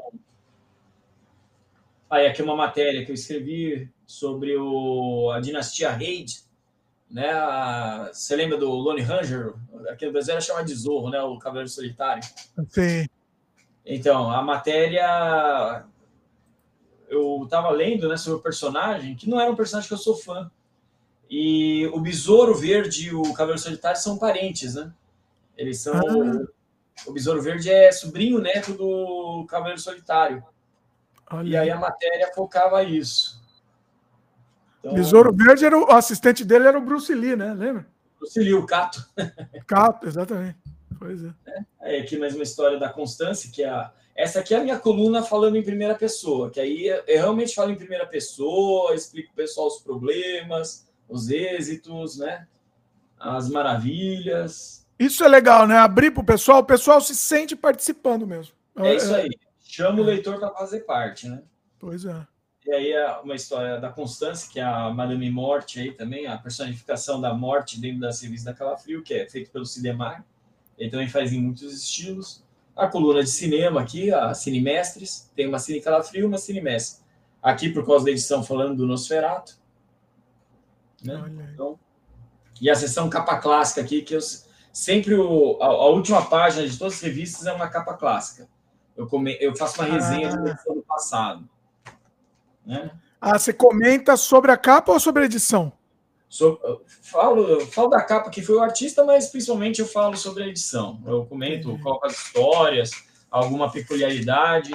Né, ó, na Terror Negro, que tem aquela primeira história do Shiba, eu coloquei justamente a capa da Terror Negro 125, que foi onde o Shima publicou aquela história da Paixão de Satanás, a primeira história de terror dele. Né, que é uma edição de 59, abril de 59. Caramba, 59, olha. 59. Que, que, é, que, que você, qual foi a ligação? Que... Terror, aqui é uma revista de. Na, na Terror Negro 3, aqui, eu coloquei uma revista de, de esporte, uma revista chilena. É, quis aproveitar o clima da Copa. Ah. E tem, eu tenho essa edição da Barra Bases aqui, que é a final da uma fictícia final da Copa América entre Brasil e Chile, né? Então, aí eu comento aí para oriçar um pouco os torcedores brasileiros. Você tem a sua coleção é você tem uma coleção grande, né, de HQ? Tem, tem. Já assim, eu não tenho tanto, vai lá, eu, eu, eu adquiro mais em sebos, né? Eu não tenho muito o que sai, o que sai hoje nas, nas bancas assim é não compro quase nada. Eu compro, às vezes, alguns gibis da Disney, quando saem histórias de brasileiros. Tá? E eu compro duas edições. Hum. E, e, tem uma coleção grande de super-heróis, principalmente sim, da, da, da, década de 80, assim, ou década de 80 e 90, que eu comprei bastante coisa. Assim. Já nos anos 2000, eu já estava desanimando disso aí. Viu que tava tudo só essa repetição sem fim. Já... é, não, na verdade, eu acho que, sei lá, se eu envelheci, parei de gostar. Tem isso também, pode é. Você pega assim, vai, anos 90, o que eu lembro com muito carinho são aquelas duas séries do Alex Ross lá, o Kingdom Come e o Marvels. Gostei é. muito das duas. É, é muito bonito, muito bonito. muitas coisas assim que, cara, isso aqui eu não podia perder, isso aqui, sabe? Aí teve aquela aquele reboot dos Vingadores com os Supremos, né, do, do Universo Ultimate, com Mark Millar. Aquilo eu gostei bastante. Eu comprei, mas é aquilo que eu tenho da Marvel já é nos anos 2000, isso aí. É, nessa é. época eu já tinha parado já com, com é, então, Marvel. Eu também não, já não lia mais nada, mas todo mundo começou a falar. Eu vi uma matéria na internet falando: olha, isso aqui é muito bem escrito tal. Eu achei o máximo assim. A resenha de um jornalista é, falando sobre isso aí. Olha, a melhor coisa que a Marvel publicou ultimamente tal. E aí eu comprei para arriscar e realmente eu gostei das histórias, aí eu comprei toda a série, assim. É. Mas da Marvel realmente faz muito tempo que eu não leio nada aí. É, é eu, li, eu li HQ de herói, vou ser sincero, porque meio que foi, entre aspas, obrigação. Tava lá, já acabava lendo. Mas, ah, mas eu, eu, eu, leio, coleciono e gosto do que eu colecionei. Tanto que, assim, boa parte das matérias que eu escrevo para as revistas, elas estão focadas em super-heróis, nos ah, é? Olha. Quadrinho americano, sim. Eu já escrevi matéria do Esquadrão Atari. Né? Eu já... é, que, é, que, isso pega no nosso emocional, né? Esquadrão Atari. Não, não necessariamente a qualidade, mas. Né? No afetivo, no afetivo, né? No afetivo, a, essa daqui, a, a, essa que eu fiz as pressas lá no final do ano passado, a Mestre 36, para lançar no Natal, ela, a matéria dela eu escrevi em, sei lá, cara, dois dias Uh, fiz as pressas quase toda de memória, que era cópias entre as editoras lá, entre principalmente a, a Marvel DC, mas tem outras. Tem cópia, até caso da Marvel, copiar a personagem da Image, né? E falei lá de Esquadrão, Esquadrão Supremo, né? Omega Man, né? Que é, uh, não é tão evidente que para os brasileiros, porque havia muito pouca coisa para cá, mas era uma cópia do X-Men. É, cito várias coisas assim que realmente foram plagiados. Olha aí. Né, e, e, coloquei nas revistas. Coloquei nas, uh, fiz essa matéria aí. Então, assim, eu não, eu não tenho vergonha de ser um colecionador de super-heróis e de ter um leitor de super-heróis. O problema é que assim, eu parei de ler super-heróis porque as histórias hoje são impossíveis. Já cresceu também, né? Cresceu também. Aí, aí, polêmica aqui. Agora eu que vou ser cancelado, cara. Mas vamos lá, quer ver? Saiu uma coleção de clássicos lá dos Novos Titãs pelo Jorge Pérez. É, querendo ou não, foi isso que me fez é, começar a ler quadrinhos. Eu comprei essas, essas edições. É. Né? O tiras de jornal. Novos, Novos Titãs eu gostava quando tinha aquele Irmão Sangue, eu gostava daquela parte. Oh, é, é, é justamente. Eu acho que era essa, não sei se é essa que você falou, né, dessa é, série. É essa, é eu achava, eu, só que assim, entendeu? Eles podiam ir além, mas não ia porque acaba sendo meio para criança, pra criancinha, né? Desculpa. criança, mas assim, concordo que as histórias daquela época eram bem mais divertidas, bem escritas do que as de hoje. Hoje você pega a revista, cara você não vai reter nada daquilo que você está lendo. Sim, sim. Tá? É, tão contaminados. É, eu até lembrei, eu, eu li agora, oh, mais pelo Benê, né? Mais por do Benê, eu li uhum. essa série do Imortal Hulk. Cara, o, o que salvou essa série foi a arte, a, as capas do Alex Ross e a arte do Benê. Né? Porque, cara, a história é uma bomba, sabe? A história é ruim que dói de, de ler. É. É, a gente acabava lendo, muitos eu acabei lendo por causa da, do desenhista, mais por causa do desenhista. Enfim. Exatamente. Então, assim, é, é, sabe, tem muita coisa que você compra aí, você, você, não aguenta ler. Então, sabe, no sebo eu sei que eu vou encontrar uma coisinha, muitas vezes vai ser mais cara, mas vai, vai ser aquilo que eu vou gostar de ler, vou gostar de guardar tal. Né? Mas, assim, basicamente, meus super-heróis eu comprei muito do, dos anos 80 até o começo dos anos 2000. Depois, aí, realmente, quando eu vi que eu, eu precisava ler sempre aquela primeira página para saber o que aconteceu na edição anterior. Eu parei de ver. pois é. Ô, ô, Daniel, tô vendendo minha coleção, tá no Brasil ainda. Depois eu vou te mandar uma planilha para você é, ver se é, Aquela Block, VEC, me falta bastante coisa. Tem hein, tudo cara? isso, tem tudo isso daí. Não tem só herói, né? Tem terror, mas tem muito terror que eu ainda tô segurando. Eu tenho a Spectro quase toda, eu ainda tô segurando ela. Isso daí ah, eu quero trazer é... para cá. Sobrenatural, tem muito. Nem, nem, quero, nem quero tirar de você, mas se for se desfazer, a gente conversa. Não, então, depois vamos, vamos conversar assim. Tem muito, assim, eu, eu, eu me dá peso na consciência, mas não tem jeito. Se tá lá, não tem como eu trazer. É impossível. É. Então, depois, não, depois a gente conversa em ontem. Cada viagem que um fizer, parente fizer, você vier para cá, não dá para pegar um pouquinho? É muita coisa, é muita coisa. Entendeu? Então, putz, tá. é complicado.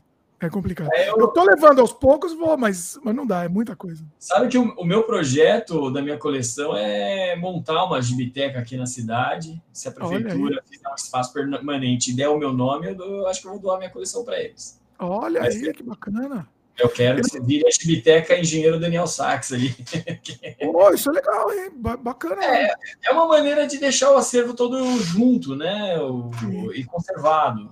Então é isso, Dmitry eu me arrependo muito do meu. Eu tinha, antes de eu mudar para o Canadá, eu tinha um acervo gigantesco, gigantesco mesmo, assim, era coisa inacreditável. E eu, naquele momento, eu comecei a me desfazer de muita coisa, muita. Então, assim, eu consegui manter algumas coisas, ainda tenho lá, mas, é, sei lá, já foi embora uns 70%, 60%, assim, sei lá. Ah, assim, se tivesse pegando um incêndio na minha casa, o que eu ia salvar, assim, era a, a minha coleção do Marcate. Essa Olha. tá? Aí a segunda coisa que eu ia tirar do incêndio, voltar para dentro ali para salvar, talvez fosse chiclete com banana. Sabe? Olha, eu vendi, eu tinha todo o chiclete com banana, eu vendi, eu me arrependo. Olha o maior arrependimento da minha vida. Vendi. Olha, é. e tinha todos, tinha da, da Laerte também, tinha o do, do, do, do Geraldão. Tinha todos da Circo, né? Tinha tudo, tudo. É, eu também. Eu tenho, eu tenho toda a coleção da Circo. Eu tenho, eu tenho tudo. Né? Nossa, aquela história do. A, a, própria revista Circo, que era do Luigi, né? Mais do, do IG. A, é. a do, as do Adão lá com Big Bang Bang, né? Também. É. Nossa, era incrível aquilo. Tinha o. Eu tinha, eu ia te falar, agora lembrei de uma. Bom, esqueci aqui. Mas, é, nossa, tinha muita coisa. Ah, se eu fosse salvar, né? Ah, não, lembra o que eu ia falar. Eu me arrependo mais um arrependimento que quando eu tava mudando para cá, que eu, que eu vendi. Arrependimento fatal. Eu tinha a coleção inteira também da Calafrio da Mestres, acabei vendendo. Que sacrilégio. Isso, isso, olha, é, é, é quase, quase sacrilégio. É um pecado mortal que eu fiz. É, arrependimento, assim. Vendi, vendi bem, vendi, mas não, não entendeu? E agora? Entendeu? Não tem isso não tem como. É, exato. exato. É, o dinheiro, qualquer dinheiro que você pegar não vai valer a pena pela. Não vale. Não vale. Pois é. Eu, o espectro não mexo. O espectro não vou vender. Vou trazer, vou pôr no meu cenário aqui.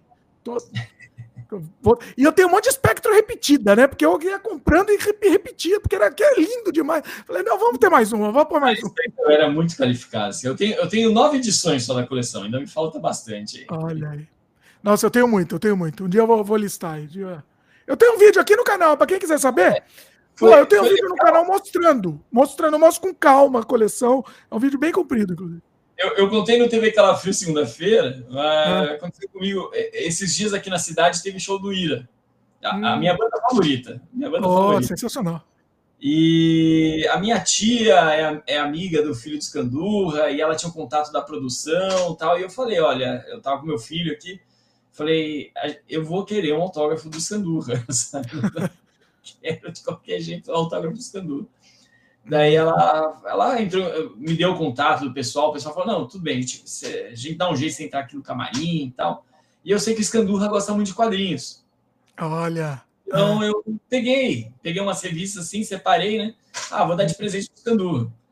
Aí, ah. enquanto a gente estava ali esperando eles abrirem ali, era, tinha uns três grupos de convidados, né? Eu, eu, meu filho, tinha uma família do Rio Grande do Sul ali que trocou um boneco, um nazi durante o show. Hum. E tinha mais um casal que veio de salto, assim, que também tinha combinado com eles. E enquanto eles, abri, eh, eles não abriram, o Escandurra chegou a descer a rampa, fa falou com o pessoal assim na, na cerca, entrou na van e foi embora. Eu falei, putz, grila, né? O cara foi embora e tal. E, é. e aí o pessoal deixou a gente entrar para falar com o Nazi. O Nazi e o Evaristo estavam lá no camarim. Hum. E aí, bom, bom já, já que o Scandula foi embora, quem vai ganhar é o Nazi, né? Ele recebeu eu e meu filho, foi bem simpático, bem atencioso e tal. Eu falei, eu entreguei assim, a serviço de presente, assim, ele falou: Cara, calafrio!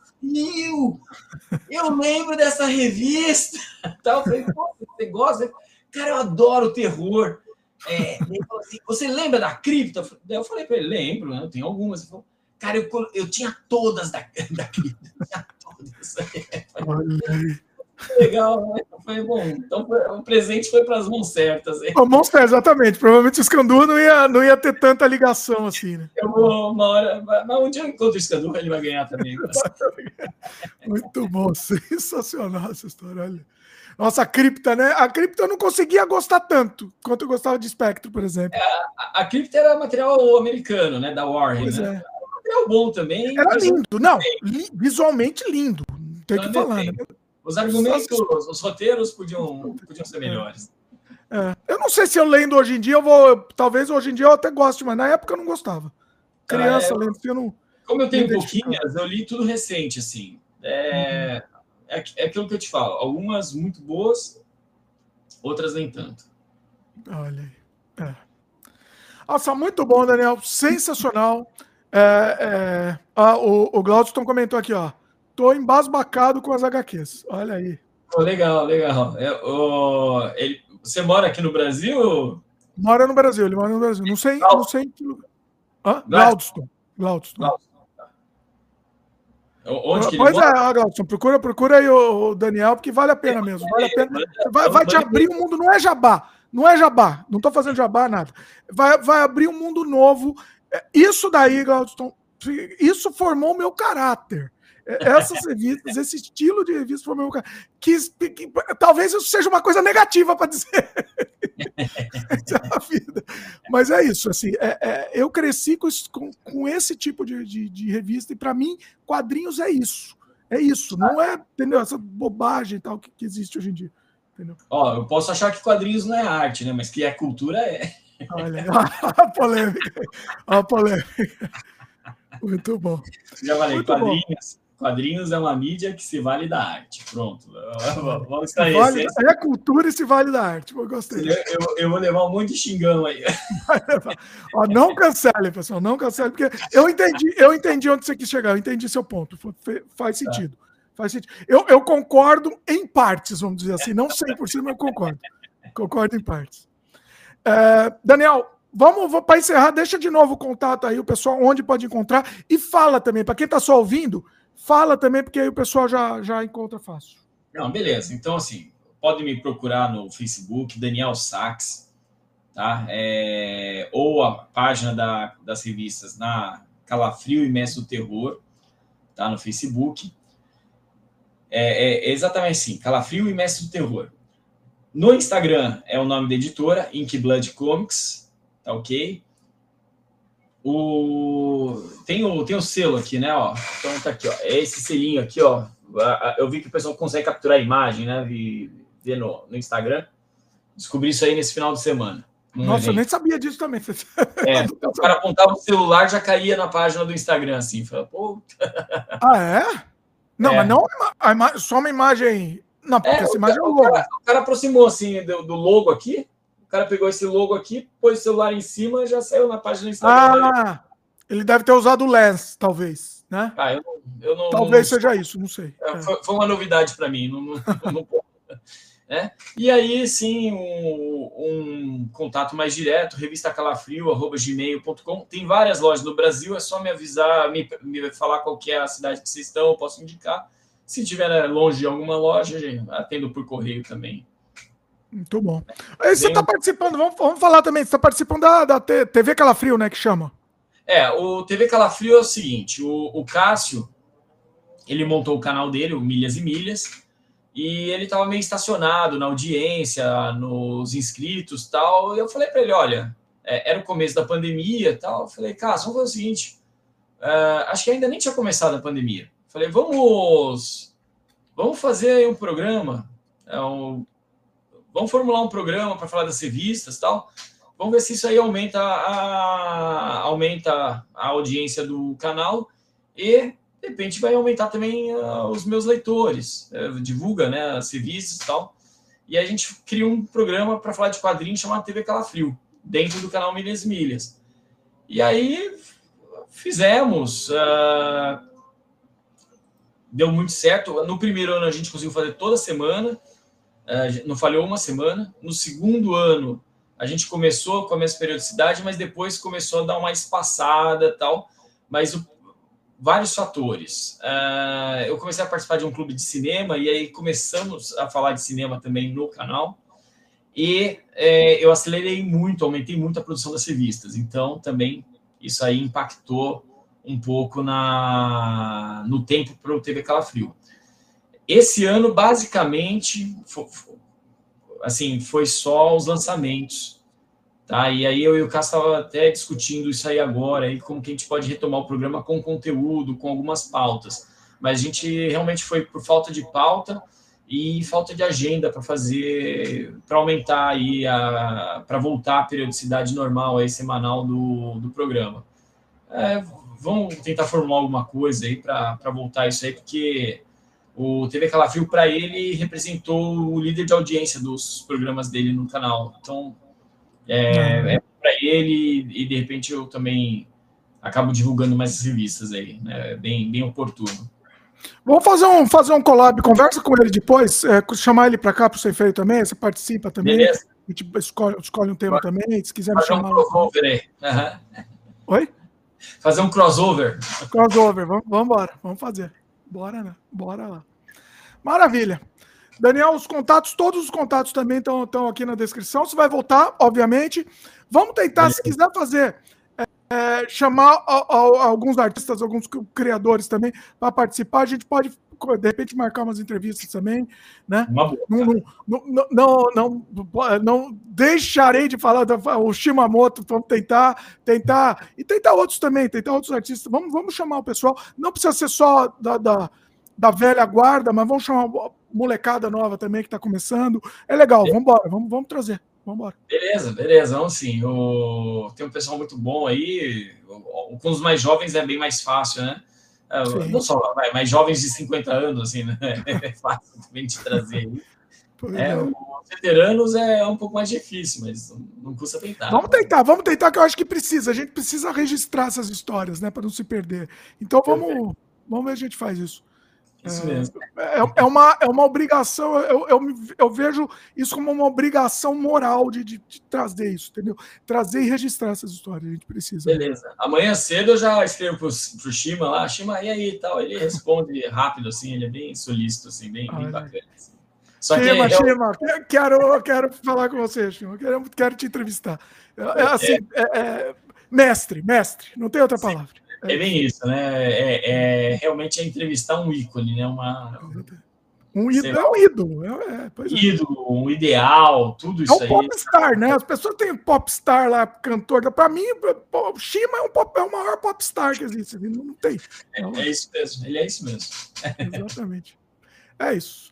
Daniel, queria agradecer mais uma vez. Incrível papo vai voltar aqui logo. Vamos, vamos combinando em off lá mais algumas uma, outros programas também. E, e vamos embora. Pessoal, gostou? Lembra de dar um like aí pra gente se inscreve no canal se ainda não é inscrito, clica no sininho de notificação. Esse papinho do, todo de YouTube, a gente tem que falar, é chato, mas a gente tem que falar porque é para o YouTube recomendar, né? Então é importante, é muito importante vocês fazerem isso. E gostou do programa? Aprendeu alguma coisa hoje? A gente foi meio que a fundo. Eu tô achando que o pessoal se assustou um pouco, Daniel, porque a gente acabou falando coisa que o pessoal que não tem intimidade com, com as HQs com, com esse universo específico, ainda não é só HQ, né? É HQ de um universo específico talvez o pessoal tenha se assustado. Comenta aí, o que, que vocês acharam? É que é que é tão legal a gente ir, ir, a fundo mesmo, falar sobre as coisas que, que nem que, que os outros não falam, né? Não, não, não... Então, é...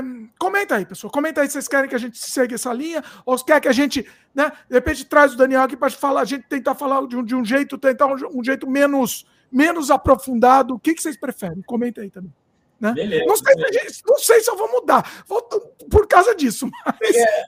parece que se a gente montar uma pauta também, a coisa depois corre livre, né? A gente esquece. É, mas é isso é legal, né? Mas, putz, eu adorei. Se a gente foi em, foi em, em pontos aqui que a gente tocou que não, não, não, tocaria de outra forma, entendeu? Então acho que foi incrível, foi incrível. Para mim foi incrível. Foi mesmo, cara, foi mesmo. Foi bem legal aí, cara. Bem contente aí, foi uma noite bem bacana, né? E agradeço aí toda a galera aí que prestigiou aí o papo e desejo aí uma boa noite para todos aí. Agradecer. Muito bom. Ó, o Glaudson comentou aqui, ó. Amanhã reassisto do início, muito incrível. Vou deixar o meu nome, Glaucio, já mudou, não é? Já que Nossa. todos chamam assim, então só o Neto, e eu não quero parecer influência dos irmãos Neto. ah, tá, ele voltou para chamar Glaudston. É o terceiro dos irmãos Neto aí. é isso. Mas foi incrível, Daniel. Incrível, incrível. Vamos, vamos depois combinar mais. Beleza aí. Um abração, Maravilha. obrigado. Valeu, pessoal. E até a próxima. Lembrando, pessoal, sem freio agora, basicamente vai ser. Eu vou focar em ser só ao vivo mesmo. Tem mais um programa gravado, é o último dos Moicanos gravado, mas acabou. Agora eu quero só fazer ao vivo mesmo. Pessoal, hoje o pessoal não participou tanto, mas mesmo assim é legal, é legal. Vocês estão sabendo que a coisa, o que acontecer aqui vai pro ar, né? Isso acho que vai ser legal também. Tem esse frescor do, do, do, do imprevisto, né? Improviso e imprevisto.